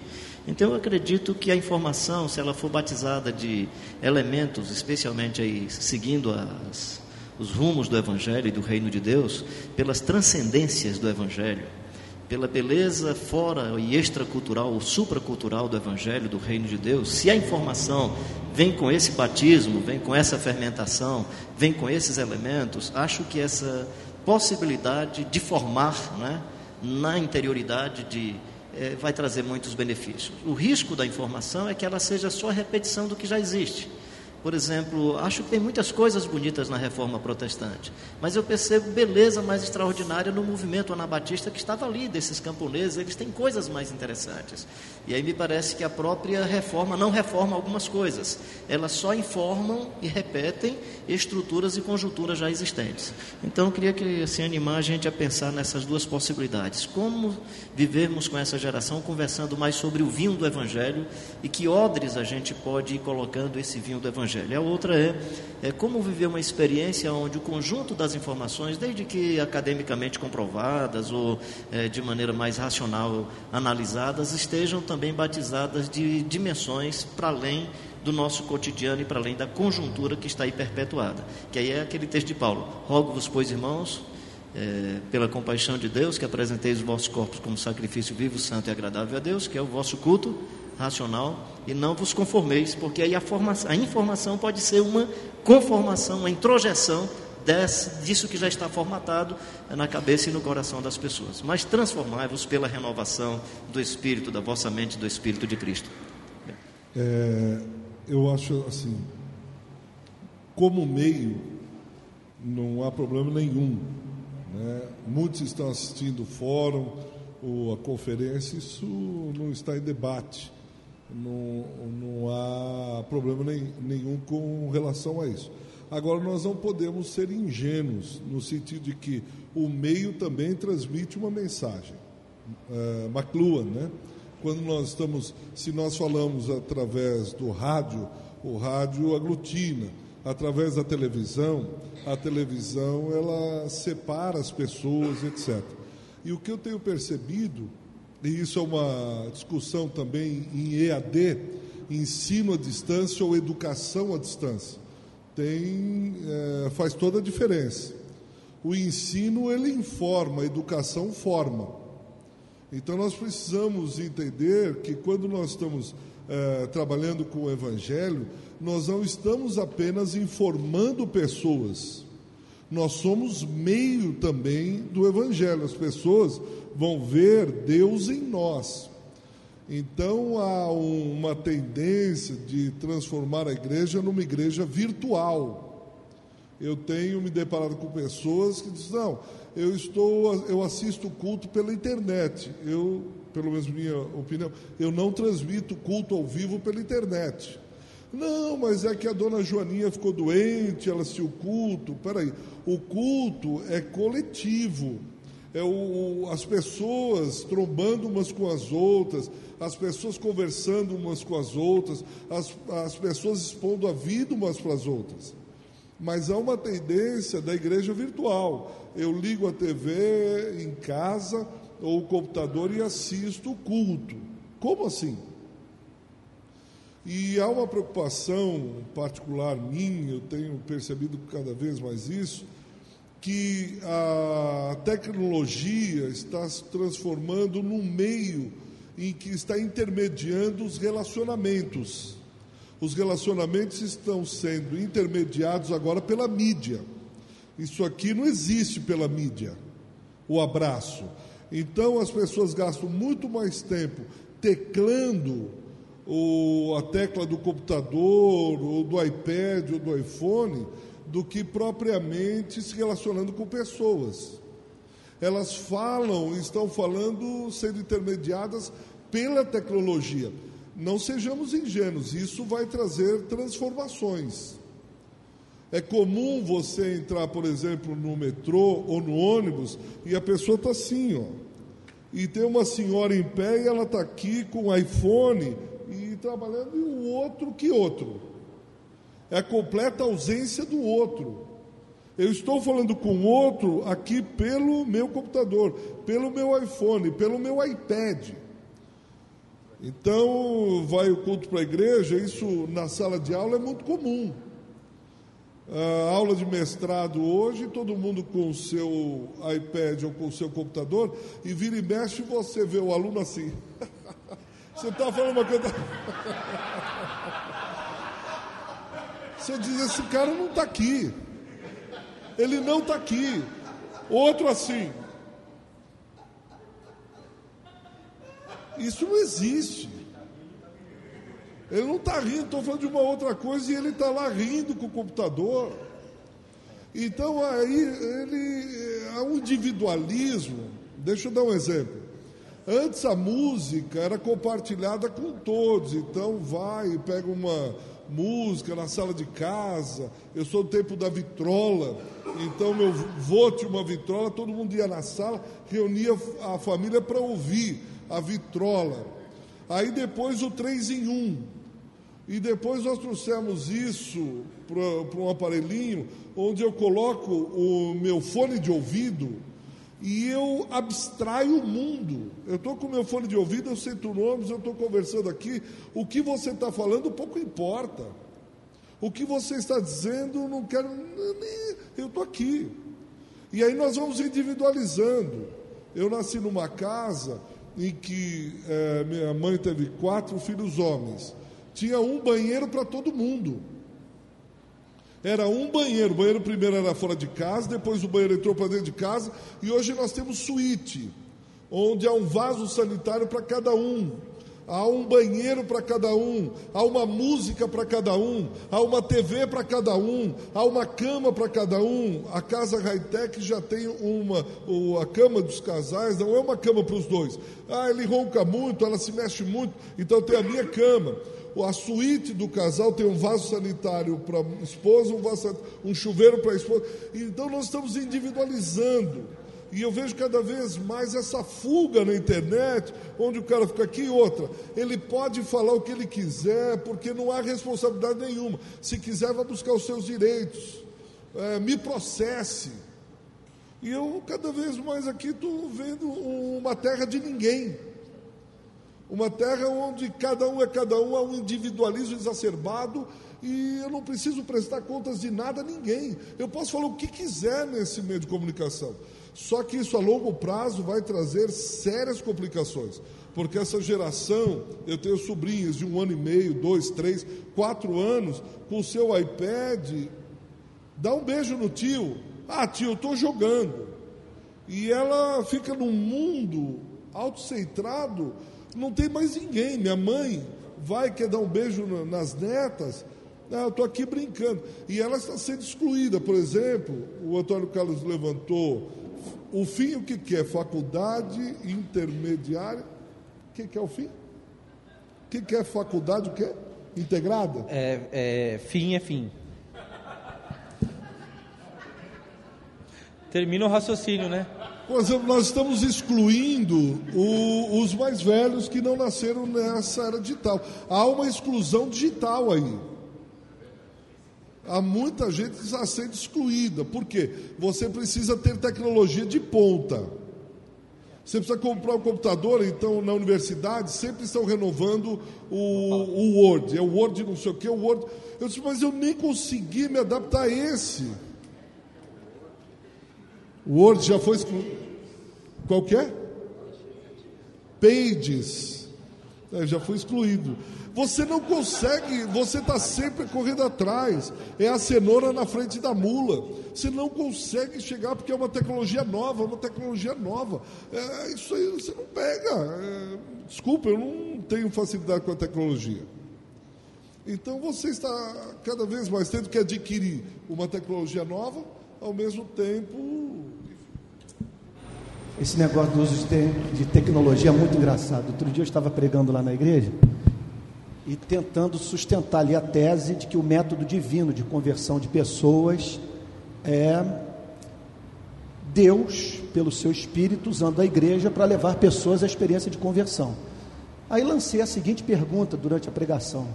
Nesse sentido, eu pergunto aos irmãos aqui presentes: quem aqui teve experiência de conversão sem a intermediação da igreja, sem que Deus tenha feito passar pela sua vida um servo de Deus que o amou, que lhe anunciou o Evangelho. Uma única pessoa levantou mãos, a mão. Ao término da pregação, muito curioso, querendo saber como que tinha sido essa conversão tão diferente do padrão bíblico.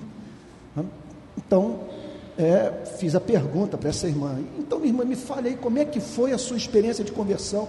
Ah, pastor, eu não me converti através de ninguém, não, me converti através do rádio. Quer dizer, Deus não usou ninguém na minha vida, não, foi o rádio. o rádio. Então, louvado seja o nome do Senhor por aquela voz, estava lá, sei lá onde, usando o rádio para alcançar aquela irmã que é uma irmã preciosa. Gente querida, isso tudo representa para nós um grande risco. O principal deles tem a ver com o coração, porque o dedo tecla do que o coração está cheio.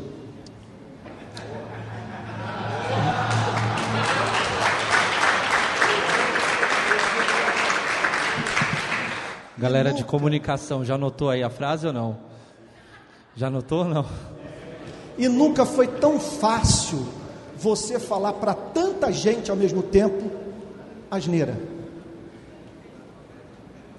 Fora o fato que é lastimável pastor usar a internet para falar sobre suas angústias espirituais, suas crises filosóficas e teológicas, onde tu estavas no tsunami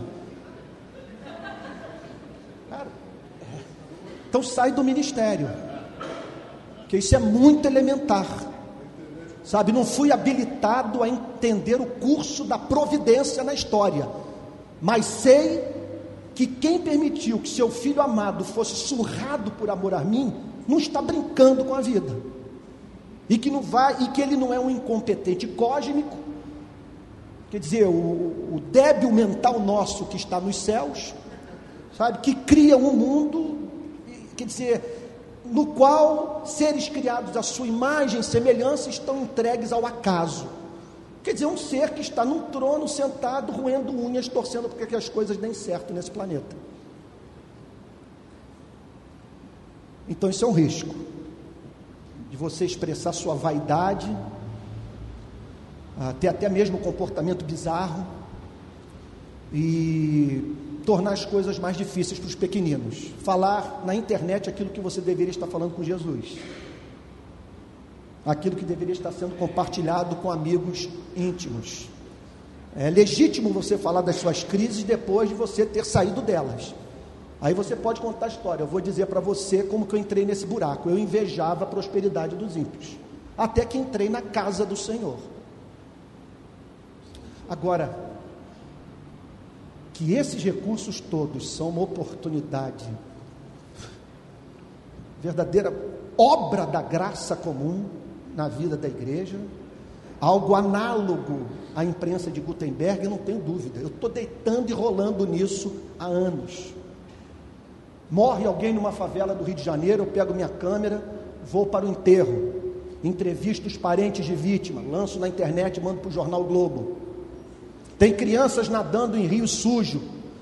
3 milhões e meio de coliformes fecais por 100 mililitros. Favela Mandela, no, no, no, é, que é cortada pelo canal do Cunho e, pela, e pelo rio Jacaré.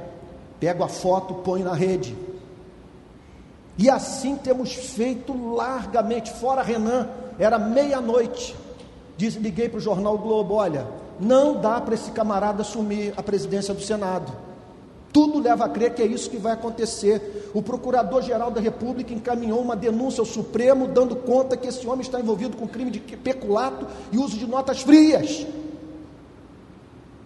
Isso é uma ofensa, isso é péssimo para a nossa democracia. Aí liguei para o Globo: olha, estou lançando uma petição fora Renan. Gente, era gente assinando do mundo inteiro. Chegamos na primeira petição a 450 mil assinaturas e na segunda, que foi encabeçada por dois garotos de São Paulo, a um milhão e meio. E usando as redes sociais, entregamos para os senadores e deputados, quer dizer, o que representou um grande fato político. Fora Renan. Foi notícia no Brasil inteiro. Onde está Marildo? Não pode. A polícia tentar desqualificar a vítima na perspectiva de justificar o ato criminoso. Vamos encarar esse problema. Gravíssimo, que eu não tenho segurança, meu carro não é blindado, tenho dois filhos adolescentes, mas não pode. Sou ministro do Evangelho, sou pastor, conheci a luz. Sei que o homem foi criado à imagem e semelhança de Deus. A polícia não pode torturar e executar pessoas. Onde está Marildo? Depois, quem matou Amarildo? Sábado passado, onde estão os restos mortais do Amarildo? Tudo isso pelas redes sociais. Sabe? Padrão FIFA, Sabe, quando a gente vê aquele, quando nós vimos aqueles estádios magníficos emergindo, 12. Mineirão, Maracanã, aqui um no Distrito Federal, verdadeiro elefante branco, outro lá em Manaus. Quer dizer, vontade política para ir investir em estádios de futebol magníficos e com a, a, FIFA vindo aqui e dando, usando a expressão lá do Rio, dando pagadão em todo mundo, ó, o gramado está ruim exigindo metas, exigindo cronograma, exigindo transparência. Aí nós criamos, exigimos escolas, hospitais, segurança no padrão FIFA. Foi um fato político desse ano. Então, irmãos, é uma ameaça essa história toda. É claro, isso nos expõe. Nós podemos falar tolices que vão trazer embaraços para a nossa vida, envergonhar a causa do Evangelho, mas que estamos diante de uma oportunidade, especialmente a oportunidade de dar voz para os sem voz, visibilidade para os invisíveis, de você entrar conforme nós fizemos na Polinter de Neves, uma carceragem superlotada, violação escancarada dos direitos humanos. O que, que aconteceu? Um voluntário nosso foi para dentro da carceragem com termômetro 56,7 graus Celsius. Foi primeira página do jornal Globo. Nós fizemos vários vídeos. Eu tenho um vídeo nosso que a polícia, grande parte da polícia assistiu, com os presos desmaiando dentro da carceragem num pico de calor. Então, se essa é a ideia de, de, sabe, se essa é a relação que nós temos que manter, é um grande veículo. Que a gente não pode passar mais a maior parte do nosso tempo postando foto de pudim do que dando voz ao pobre.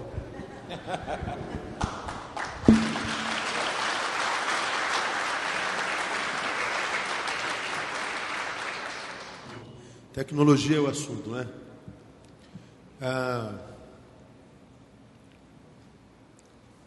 todos corretos. O Google, ele informa. Então nós temos a geração mais informada de todos os tempos. No tempo do Marcelo, ele ia para Barça. Levava uma semana para fazer uma pesquisa, eu também. A gente faz em segundos. O Google informa, mas ele não forma. Ele mais deforma. Por isso, essa geração muito bem informada não transforma. Porque é informação sem formação, não há transformação. Informação e conhecimento são duas coisas diferentes. Informação é saber que tem uma tomada aqui, na qual tem dois buraquinhos e a gente sabe que nesse buraquinho há poder. Isso é informação. O conhecimento é botar o dedo no furaquinho, no buraquinho e ganhar um choque. Ninguém me tira esse conhecimento. Pode montar a teoria que você quiser sobre o buraquinho, se tem poder ou não. Filosofia, teologia, o que você quiser. Eu coloquei o dedo no buraquinho. Passa pela experiência com Deus também. Quem teve experiência com Ele, pode aparecer o filósofo, o teólogo, o ateu, o Parta, falando da sua existência, que não mexe nem um pouquinho, porque a gente sentiu o poder, o choque. Experiência. A coisa não carrega mal em si. Nenhuma coisa carrega mal ou bem em si. O uso dela que é mal ou bom não é? E o uso que se faz da tecnologia que pode ser mal ou não. Agora, na minha concepção, o pior dano que a tecnologia, que não é a tecnologia geral, vamos imaginar, a, a que possibilita comunicações, relacionamento não, comunicação. É que ela é um, é um grande contributo, uma grande ferramenta para desumanização do homem. Eu explico isso. Eu posso falar que amo o Carlinho. E amo. Só que a palavra é o resumo do sentimento. Eu posso amar o Carlinho, dizer, cara, eu te amo.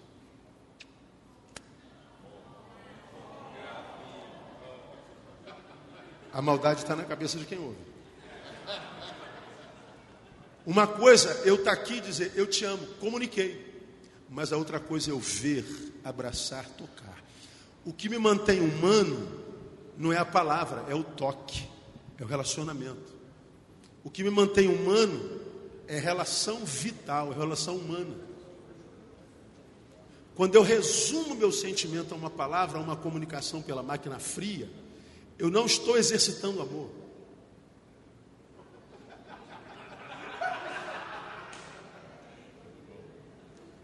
É um resumo. Essa geração, ela não chega à profundidade porque ela vive resumida. Ela não comunica. Então nós vivemos esse processo de seres humanos serem formados e são capazes de estuprar uma criança de um ano.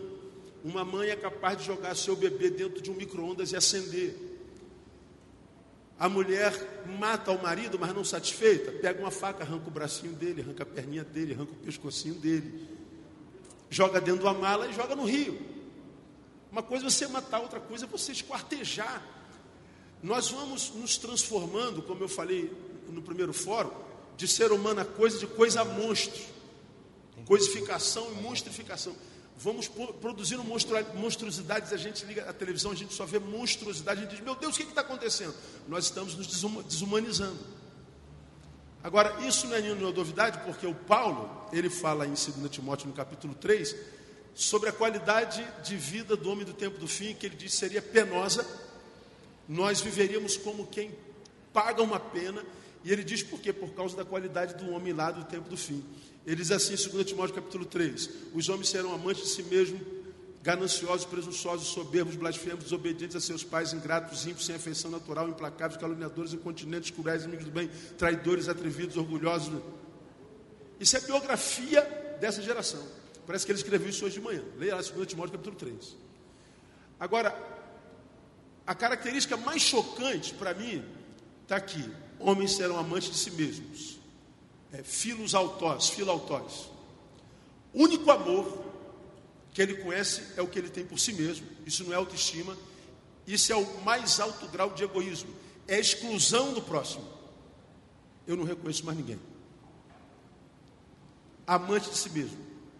Seguido vem, ah, diz que eles são sem afeição natural diz que o afeto não faria mais parte da natureza. Olha que coisa louca. O amor seria um aprendizado. Ou se aprende a amar, ou que sobra indiferença. Do que, que ele está falando? De um processo de desumanização louco. E eu acho que essa relação de máquina que nós vemos hoje é um grande contributo eu digo que amo, mas não abraço, não beijo, não vejo, não toco. Eu digo que estou com raiva, mas não chego lá, não sacudo. Eu não estou falando tete a tete para restaurar e matar o ódio. Eu digo abraço, um abraço. Mas eu não abraço mais, o abraço é um cumprimento. Um beijo, eu não beijo mais. É um cumprimento. Nós não tocamos mais, nós não temos mais a bênção do cuidado. E o que mantém a humanidade é o cuidado nós fomos postos na terra para cuidar. Primeiro da nossa casa, que se chama terra, e cuidar do nosso próximo. Isso é ser humano. Quando a gente perde a qualidade e o privilégio do cuidado, nos desumanizamos. Quem deixou de ser humano não ama a humanidade. Porque o outro se transforma numa coisa, coisa não se ama, coisa se usa. E eu acho que a tecnologia mal usada é uma boa ferramenta nesse processo de desumanização, coisificação, monstrificação, de inviabilização da vida. É, depois do Paulo Júnior, a gente encerra essa, essas perguntas que foram feitas pela mesa, pela organização, e a gente passa para uma pergunta dos internautas ou do público, ok? Presencial. É, eu, eu, eu fico sentindo assim um comichão aqui, porque é, eu, eu, sinto que nós estamos tocando num ponto bem nevrálgico de, de, tudo aquilo que a gente tem feito. Até pelas reações que a gente percebe na internet, eu estava tentando acompanhar aqui o, o, a, a, realidade né, concomitante daquilo que nós estamos discutindo aqui, os comentários e, e, e assim, é, é preocupante. Né? A forma como essa discussão está sendo avaliada no silêncio é, é extremamente preocupante. A gente percebe o, o, o grau de tensão daquilo que a gente está abordando aqui.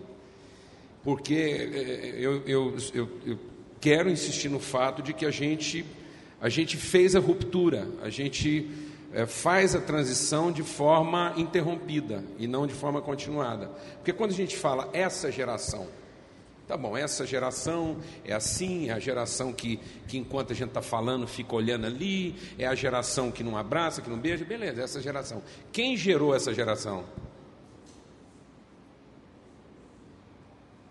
Quem pariu essa geração? Por que, que essa geração se comporta assim? Porque nossa geração gerou essa geração. Então não existe falta de filho, existe falta de pai. Então eu não posso dizer que essa geração é assim e, e tratar isso quase que na forma de um apelo de um discurso, se essa responsabilidade é nossa. Ora, quem pariu essa geração, quem fez essa geração ser assim, fomos nós. Foi a nossa geração, porque alguém gerou essa geração. Alguém foi dando para essa geração os paradigmas para que ela se comportasse dessa forma. Talvez ela não beija porque não viu a gente beijando. Talvez ela não abraça porque não viu a gente abraçando. E às vezes a gente não viu, a gente não abraçou porque também não, já não vimos alguém abraçando. Então quem vai interromper esse processo? É o filho ou é o pai? Então Paulo diz lá: tem mestre de mais e pai de menos. Então, há uma, há uma responsabilidade que tem que ser assumida na relação e não na, na dialética. Aqui não é uma questão de, de, de, chegar a uma conclusão de quem tem razão. Isso não é. Aliás, quando uma conversa está para os argumentos, a relação é o que menos importa. Então, há, há uma condição aqui da gente entender a, a, o vínculo que tem que se estabelecer. E que nesse vínculo, ambos vamos ser levados a um lugar que a gente não iria espontaneamente. Nós vamos ter que forçar uma barra aqui. Nós vamos ter que vir para um lugar de desconforto.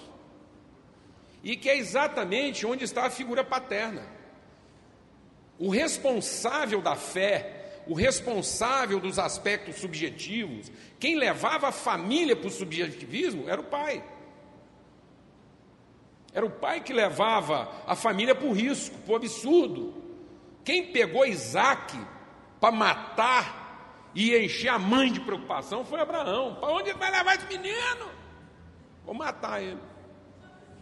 E aí se estabelece uma relação de quê? De confiança, onde o que menos importa é a informação. Há todo um vínculo de compromisso, de, de fidelidade.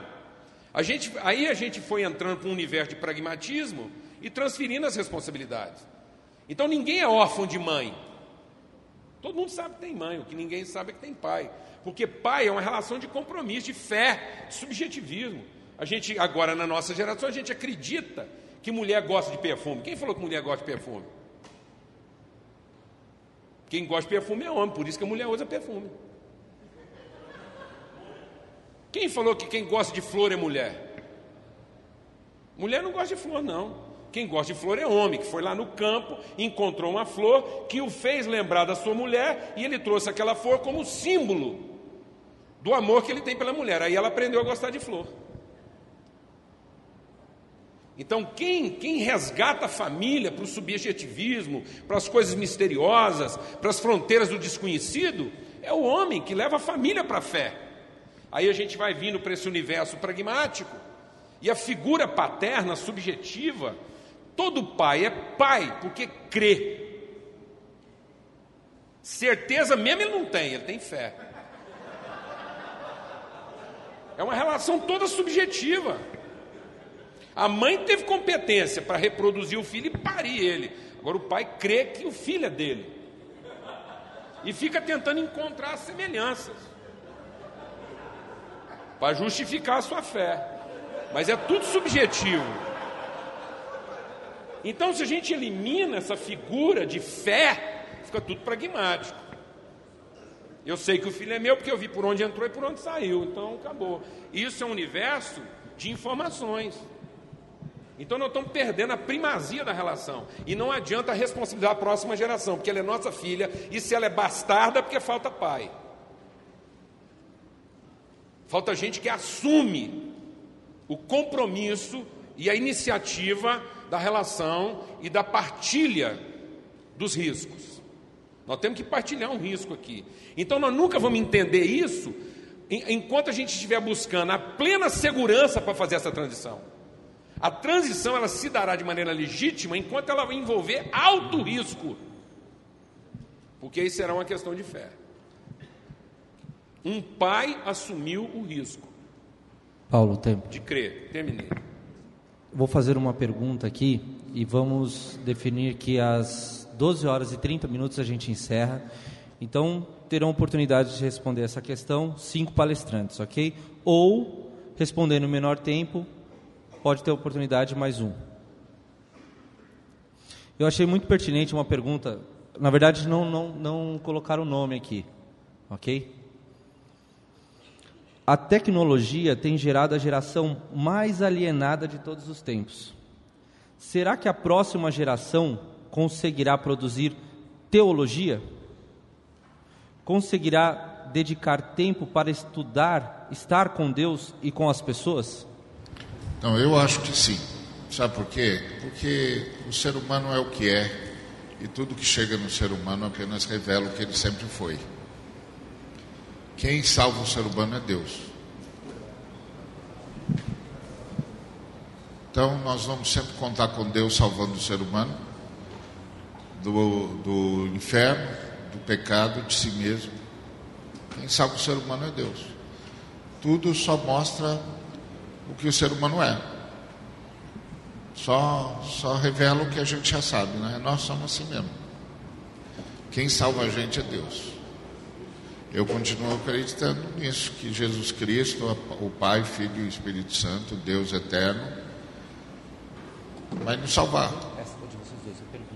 E vai fazer brotar em nós aquilo que só Ele pode produzir, e faz isso por Sua graça. Ponto. Então vai. Enquanto tiver gente aqui, enquanto o Espírito Santo estiver aqui, vai. O Espírito Santo se responsabiliza. Alô? Eu não vejo muita diferença entre o volume de leitura dessa geração e da minha geração. O púlpito da minha geração é muito fraco. Uma geração que não leu. Não vejo diferença significativa, confesso. Acho que é, é o que tem sido nesse país há dezenas e dezenas de anos.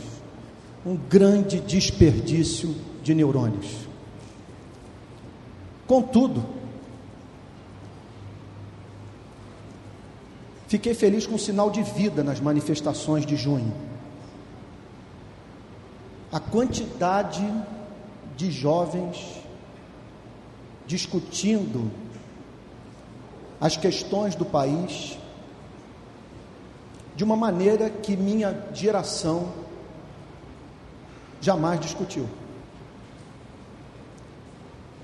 E, a, e creio que isso é devido à democratização da informação, à sociedade em rede, a, a, a oportunidade hoje que nós temos é, é, para desconstruir o que muitas vezes é plantado pelos meios de comunicação, infelizmente, que ajudam a um lado luminoso neles. Eu posso dizer que eu sou um grande devedor do trabalho dos meios de comunicação, tanto do ponto de vista da obtenção de informação, quanto do ponto de vista da, da, da expressão da ideia, da, da, da indignação.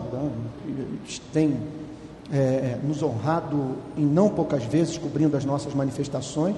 Contudo, salta aos olhos o fato, e tenho conversado com muitos jornalistas é, que reclamam da falta de liberdade nas redações para transformarem em matéria o material, quer dizer, o dado objetivo colhido nas ruas. Esses dias um jornalista que ganhou três prêmios ESSO foi lá em casa me entrevistar e ele me disse a seguinte coisa: Olha, eu fiz um levantamento sobre um escândalo de corrupção aqui no Rio de Janeiro. Caso grave. Cheguei para o meu editor, coloquei na mesa dele. Tudo comprovado. Material, uma tremenda de uma matéria. Ao que o meu editor virou-se para mim e disse: Isso vai de encontro aos interesses do nosso jornal. Então vejo maravilhoso, eu, eu acho, eu vejo como maravilhoso você na internet encontrar um Ricardo Boechat, por exemplo, desconstruindo uma inverdade, uma mentira. E nesse sentido é muito importante nós ouvirmos a todos que é uma divisão ideológica acentuada hoje no jornalismo brasileiro. Você lê a Carta Capital e vê a Veja, você chega à seguinte conclusão: alguém está mentindo. Você lê Ricardo Noblar, você lê Merval Pereira, Miriam Leitão, depois vai ler Rodrigo Constantino, vai ler Reinaldo Azevedo. E muitos evangélicos estão embarcando nessa onda, se tornando mais de direita e de esquerda do que cristãos, se deixando levar por uma divisão hoje presente na nossa sociedade, especialmente no meio jornalístico. Nesse sentido, vale a pena também ressaltar que nós estamos fazendo uma péssima mordomia desse recurso extraordinário chamado redes sociais. Porque devido à nossa capilaridade e à dimensão dessa igreja, os movimentos sociais não têm povo, nós temos povo. Era coisa de questão de poucos dias nós levantarmos 2 milhões, 3 milhões, 4 milhões de assinaturas em torno de uma causa qualquer e criar fato político após fato político, a fim de aperfeiçoarmos a nossa democracia. Sabe? Isso com relação a questões que transcendem o antigo debate esquerda-direita. Hoje nós estamos aí com a péssima qualidade dos serviços públicos, um Estado black box, mascarado, que não apresenta com transparência suas metas para saúde, educação, transporte, saneamento, e que comete atos de violência mais graves do que o do black box, ao oferecer serviços públicos que representam lá na ponta meio milhão de brasileiros mortos no governo Lula e Dilma, nada diferente do governo FHC, a mesma droga, com médico procurando pastor para desabafar, dizendo: Pastor, chegam os pacientes no hospital e eu tenho que escolher quem vai viver. Com escolas caindo aos pedaços, com crianças em comunidades pobres sem acesso à área de lazer. Era coisa de nós estarmos usando as redes sociais para fazermos uma pressão insuportável sobre o poder público. Foi o que nós fizemos agora com o caso do Amarildo, que está inserido dentro de um problema muito mais grave do Rio de Janeiro, que é o problema de pessoas desaparecidas. 36 mil pessoas desaparecidas no governo Cabral. E grande parte dos desaparecimentos sem registro oficial em delegacia. Então o que, que nós fizemos? Nós pegamos a Jovita Belfort, mãe do Vitor Belfort e da Priscila Belfort, que está desaparecida desde 2004, provavelmente morta por traficantes. Pegamos a Jovita e um movimento chamado Meu Rio e o Rio de Paz, nós criamos uma petição na internet e toda pessoa que assinava a petição, um e-mail era disparado para chefe da Polícia Civil, para o secretário de Segurança do Rio de Janeiro. Anteontem, a chefe da Polícia Civil teve que nos receber doutora Marta Rocha. Estava Jovita Belfort, o representante do meu Rio, e eu. Doutora, são 36 mil casos de desaparecimento no nosso estado, 500 por mês, e nós não temos nenhuma investigação. Tudo que eu sei, doutor, é que o Rio de Janeiro está coalhado de cemitérios clandestinos, que pessoas estão sendo executadas e os seus corpos estão sendo lançados na Baía de Guanabara, nos rios, que cortam a nossa cidade. Pessoas estão sendo incineradas e seus corpos lançados para jacarés e porcos para serem devoradas. Doutora, nós precisamos de um esclarecimento. São os, de, são os desaparecidos da democracia, doutora. Tempo. Aí, aí a Jovita Belfort tomou a palavra e falou do seu drama. Quando chove, a minha pergunta é: será que minha filha está viva? Será que ela está com frio? Será que ela está protegida? Será que ela está agasalhada? Ela não completou o luto. Falei, doutora, nós precisamos de uma delegacia. Ao que ela tomou duas decisões. E isso a gente usando as redes sociais. Direto, direto. Primeira decisão, eu vou mandar uma comissão a Belo Horizonte, porque Belo Horizonte tem uma delegacia de, para casos de pessoas desaparecidas, está fazendo um trabalho extraordinário. E nós vamos estudar o trabalho de Belo Horizonte. E dentro de um mês, no dia 6 de dezembro, eu vou dizer para vocês se nós vamos ter uma delegacia de desaparecidos ou não. Então, essa é uma boa maneira de nós usarmos as redes sociais. Oi. Marcelo. Sou eu? Tenho cinco minutos? Cinco minutos. Quero dar para o Antônio Carlos meus cinco minutos. Quero dar, rapaz. Fala mais. Fala mais, por favor. Ah, algumas coisas que ocorrem na igreja que me deixam muito decepcionados. muito decepcionado. Por exemplo, a falta de adesão às petições que são lançadas nas redes sociais. Nós lançamos antes da, da, da, da posse do Renan o Fora Renan, pedindo para que o Senado não permitisse que isso acontecesse. Liguei para o senador Pedro Simão, o senador Pedro Simão disse a seguinte coisa: olha, aqui dentro já está tudo armado para ele ganhar. Não há como ele perder essa eleição, exceto se vocês forem para as ruas. Quando nós entregamos a petição com um milhão e meio de assinaturas para ele, o senador o Pedro Simon, na presença do Cristóvão Buarque, do Pedro Tax e mais de não sei quem, disse a seguinte coisa: isso com os repórteres presentes, olha, não esperem desta casa do Congresso Nacional nada de dentro para fora em favor do país. O que tivermos que fazer será feito mediante pressão externa. Nós aprovamos o ficha limpa aqui dentro por medo da população. Não saiam das ruas. Outro dia encontrei um senador, ministro da Dilma, que me disse a seguinte coisa: ele me chama de pastor. Pastor, o Brasil está nas mãos de 5 mil famílias ricas, que detêm aproximadamente 60% da riqueza e mandam no Congresso Nacional. Aí eu estou lá, agora nunca pensei que no meu ministério fosse me tornar lobista. Então, de bater em porta de senador, falar para o senador, só tem projeto de lei aí para o país que a gente possa botar nas redes sociais e dar um apoio à sua proposta, coisa que está engavetada, que mexe com os interesses dos poderosos. E o que me chama a atenção é a quantidade de lobistas dessas famílias ricas.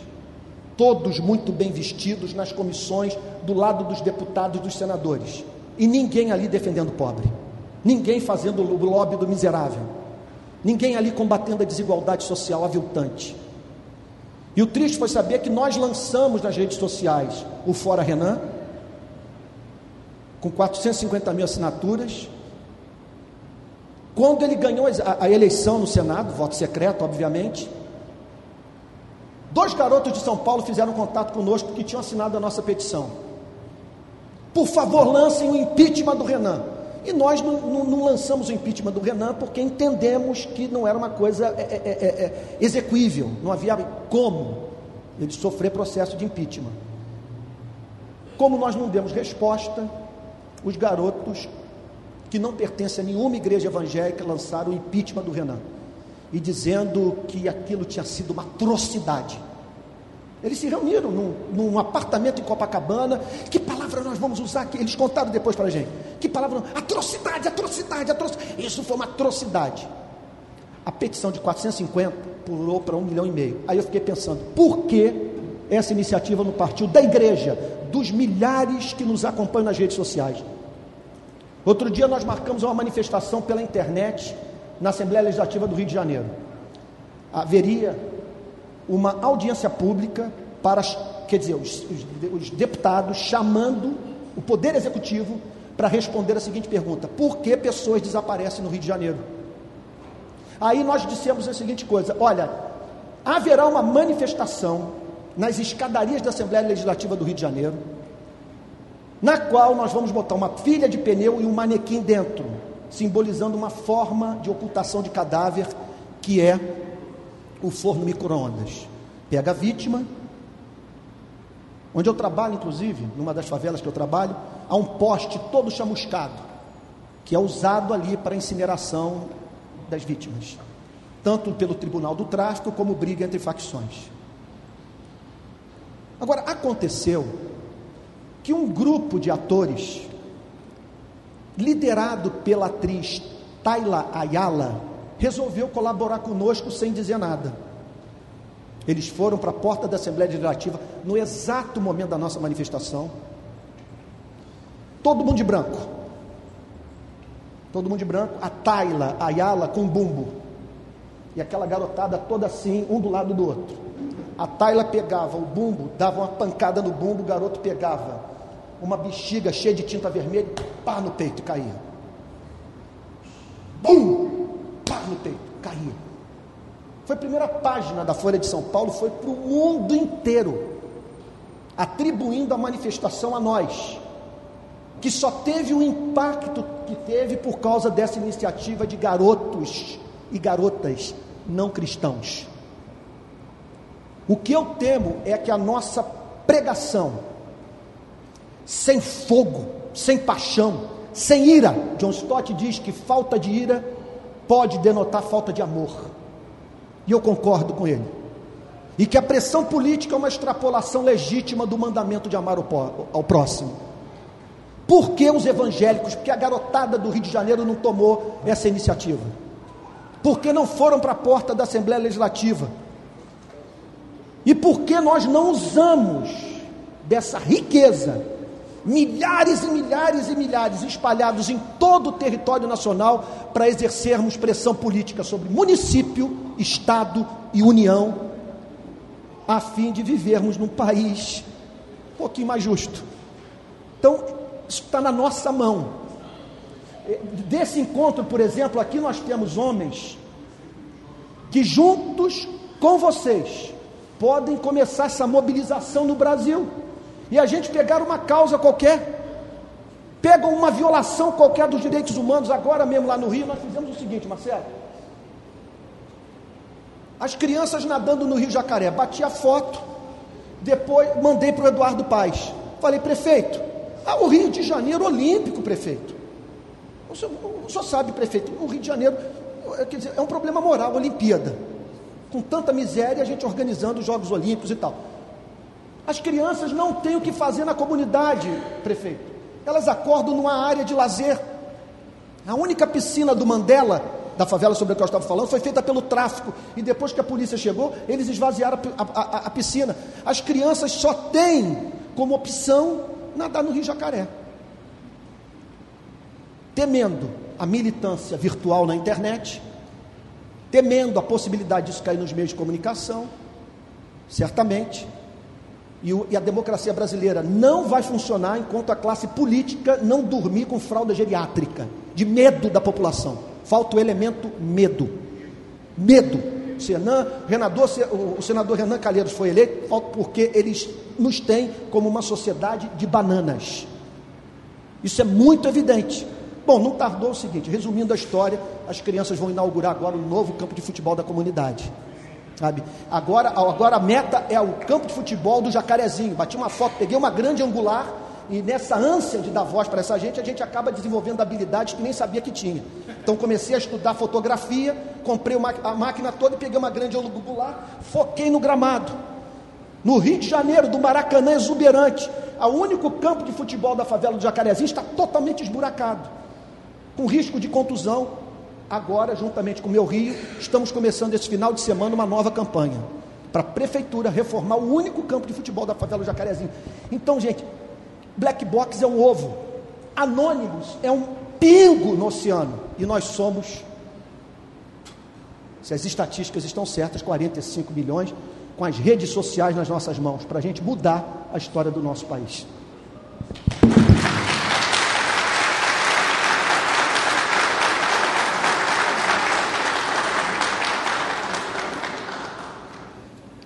Nem gostaria de falar para ficar isso aí, né, terminar com essa palavra muito legal, desafiadora, mas só para cumprir aí a chance de participar, né, talvez algumas percepções. Uma percepção que eu tenho quando nós estamos falando do problema geracional, que eu acho que é também geracional, nós estamos falando de um problema também de classe. Estou né? partindo aqui de algumas ilustrações. Né? O quarto com duas camas, né? me parece coisa de classe média e classe média alta, porque as famílias mais pobres é uma cama e uma cama apertada mesmo, então não tem jeito, ou se abraça ou então, né?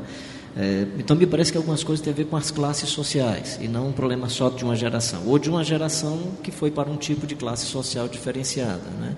A gente pega o bebê, como você vai de carro, aí tem que colocar o meninozinho numa cadeirinha atrás, todo amarradinho e tal. A família pobre tem que ir com o menino no braço mesmo para o hospital, vai e vem com a sombrinha para proteger do sol, aí mama ali mesmo, né? E aí tem que levar o menino na garupa da bicicleta, mas no braço da mãe. E por aí vai, assim, essa, onde é que está essa indiferença e essa quebra? Onde é que isso aconteceu? Onde que a gente não encontra?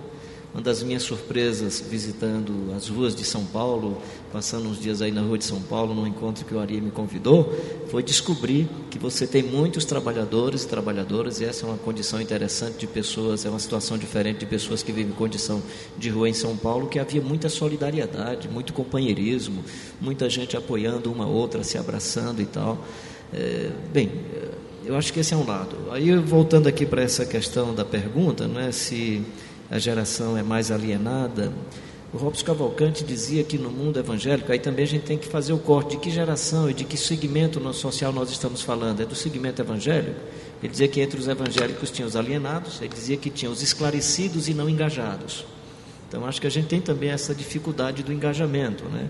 Então, é a tecnologia, acho que é a nossa história, a forma como nós fomos, presumo, evangelizados, o tipo de classe social que veio, é, especialmente representantes norte-americanos e ingleses que trouxeram também suas culturas de dominação. Eu acho que esses fatores, aí é, todo mundo já sabe muito bem, foram afetando e gerando esse tipo de alienação e dificuldade. Será que a próxima geração conseguirá produzir teologia? Eu acho que no mundo protestante isso é mais difícil, porque nós aprendemos a repetir as teologias. Né? Nós não fomos é, formados e ensinados a ir produzindo. Algumas pessoas estão ensaiando isso é, fazendo a teologia pé no chão, caminhando com as pessoas. No mundo católico, Carlos Mestres faz isso muito bem, desde a sua hermenêutica, a partir daquilo que ele escuta do texto bíblico e do coração das pessoas. Mas, assim, no mundo evangélico, isso é menos esperançoso. Eu tenho pouca esperança nesse sentido. Aqueles que tentaram, em alguma época da história, produzir alguma teologia foram para outros caminhos, inclusive, mas quando foram produzidos, foram produzindo, foram discriminados, rechaçados, porque estavam tentando produzir teologia. Não é? E aí, como é que a gente pode dedicar tempo para estar com Deus e com as pessoas? Né? Eu acho que é, isso é, na verdade, uma via sempre de duas mãos. Estar com as pessoas pode significar estar com Deus. Né? E estar com Deus não tem jeito. Se é com Deus, nós vamos estar com as pessoas. Então, toda espiritualidade que gera uma aproximação com Deus, o desembocamento será estar junto com as pessoas nas suas dores, nas suas aflições e nos seus sofrimentos. E acho que esse é o desafio para nós. O nosso desafio é esse desafio que nós acabamos de ouvir. Onde estão esses sofridos e sofridas, como que os homens e as mulheres que se dizem andam com Deus podem lutar pela vida dessas pessoas, mesmo que isso signifique a morte. Em alguns chamados e algumas manifestações, ou algumas, algumas manifestações ministeriais e vocacionais, vão estar relacionadas à filantropia. E aí, claro, você vai viver muito, porque na filantropia geralmente você não promove o pobre, você é que se promove ou a sua instituição. Se você quiser se envolver com causas de justiça, aí não, você está pondo a cabeça na guilhotina aí você aí você está assumindo um processo de cruz. A igreja brasileira, eu acho que ela é muito mais focada na filantropia, na assistência e não na luta por justiça e direitos, porque isso significa é, não sei de quem foi que eu ouvi isso, né? É um projeto muito complicado porque significa a morte do presidente e o suicídio do tesoureiro. Então, um empreendimento que vai nessa direção. É, e aí, se você quer esse projeto de vida, tem que aceitar a possibilidade de morrer precocemente, de não viver muito.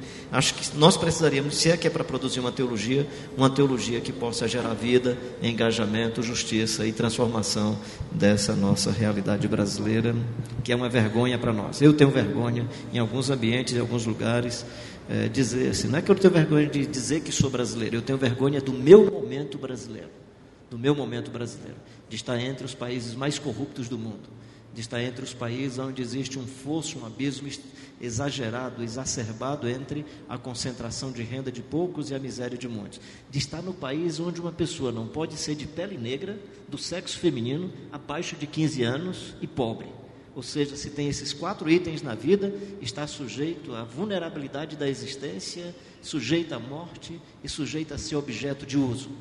É de lascar um negócio desse.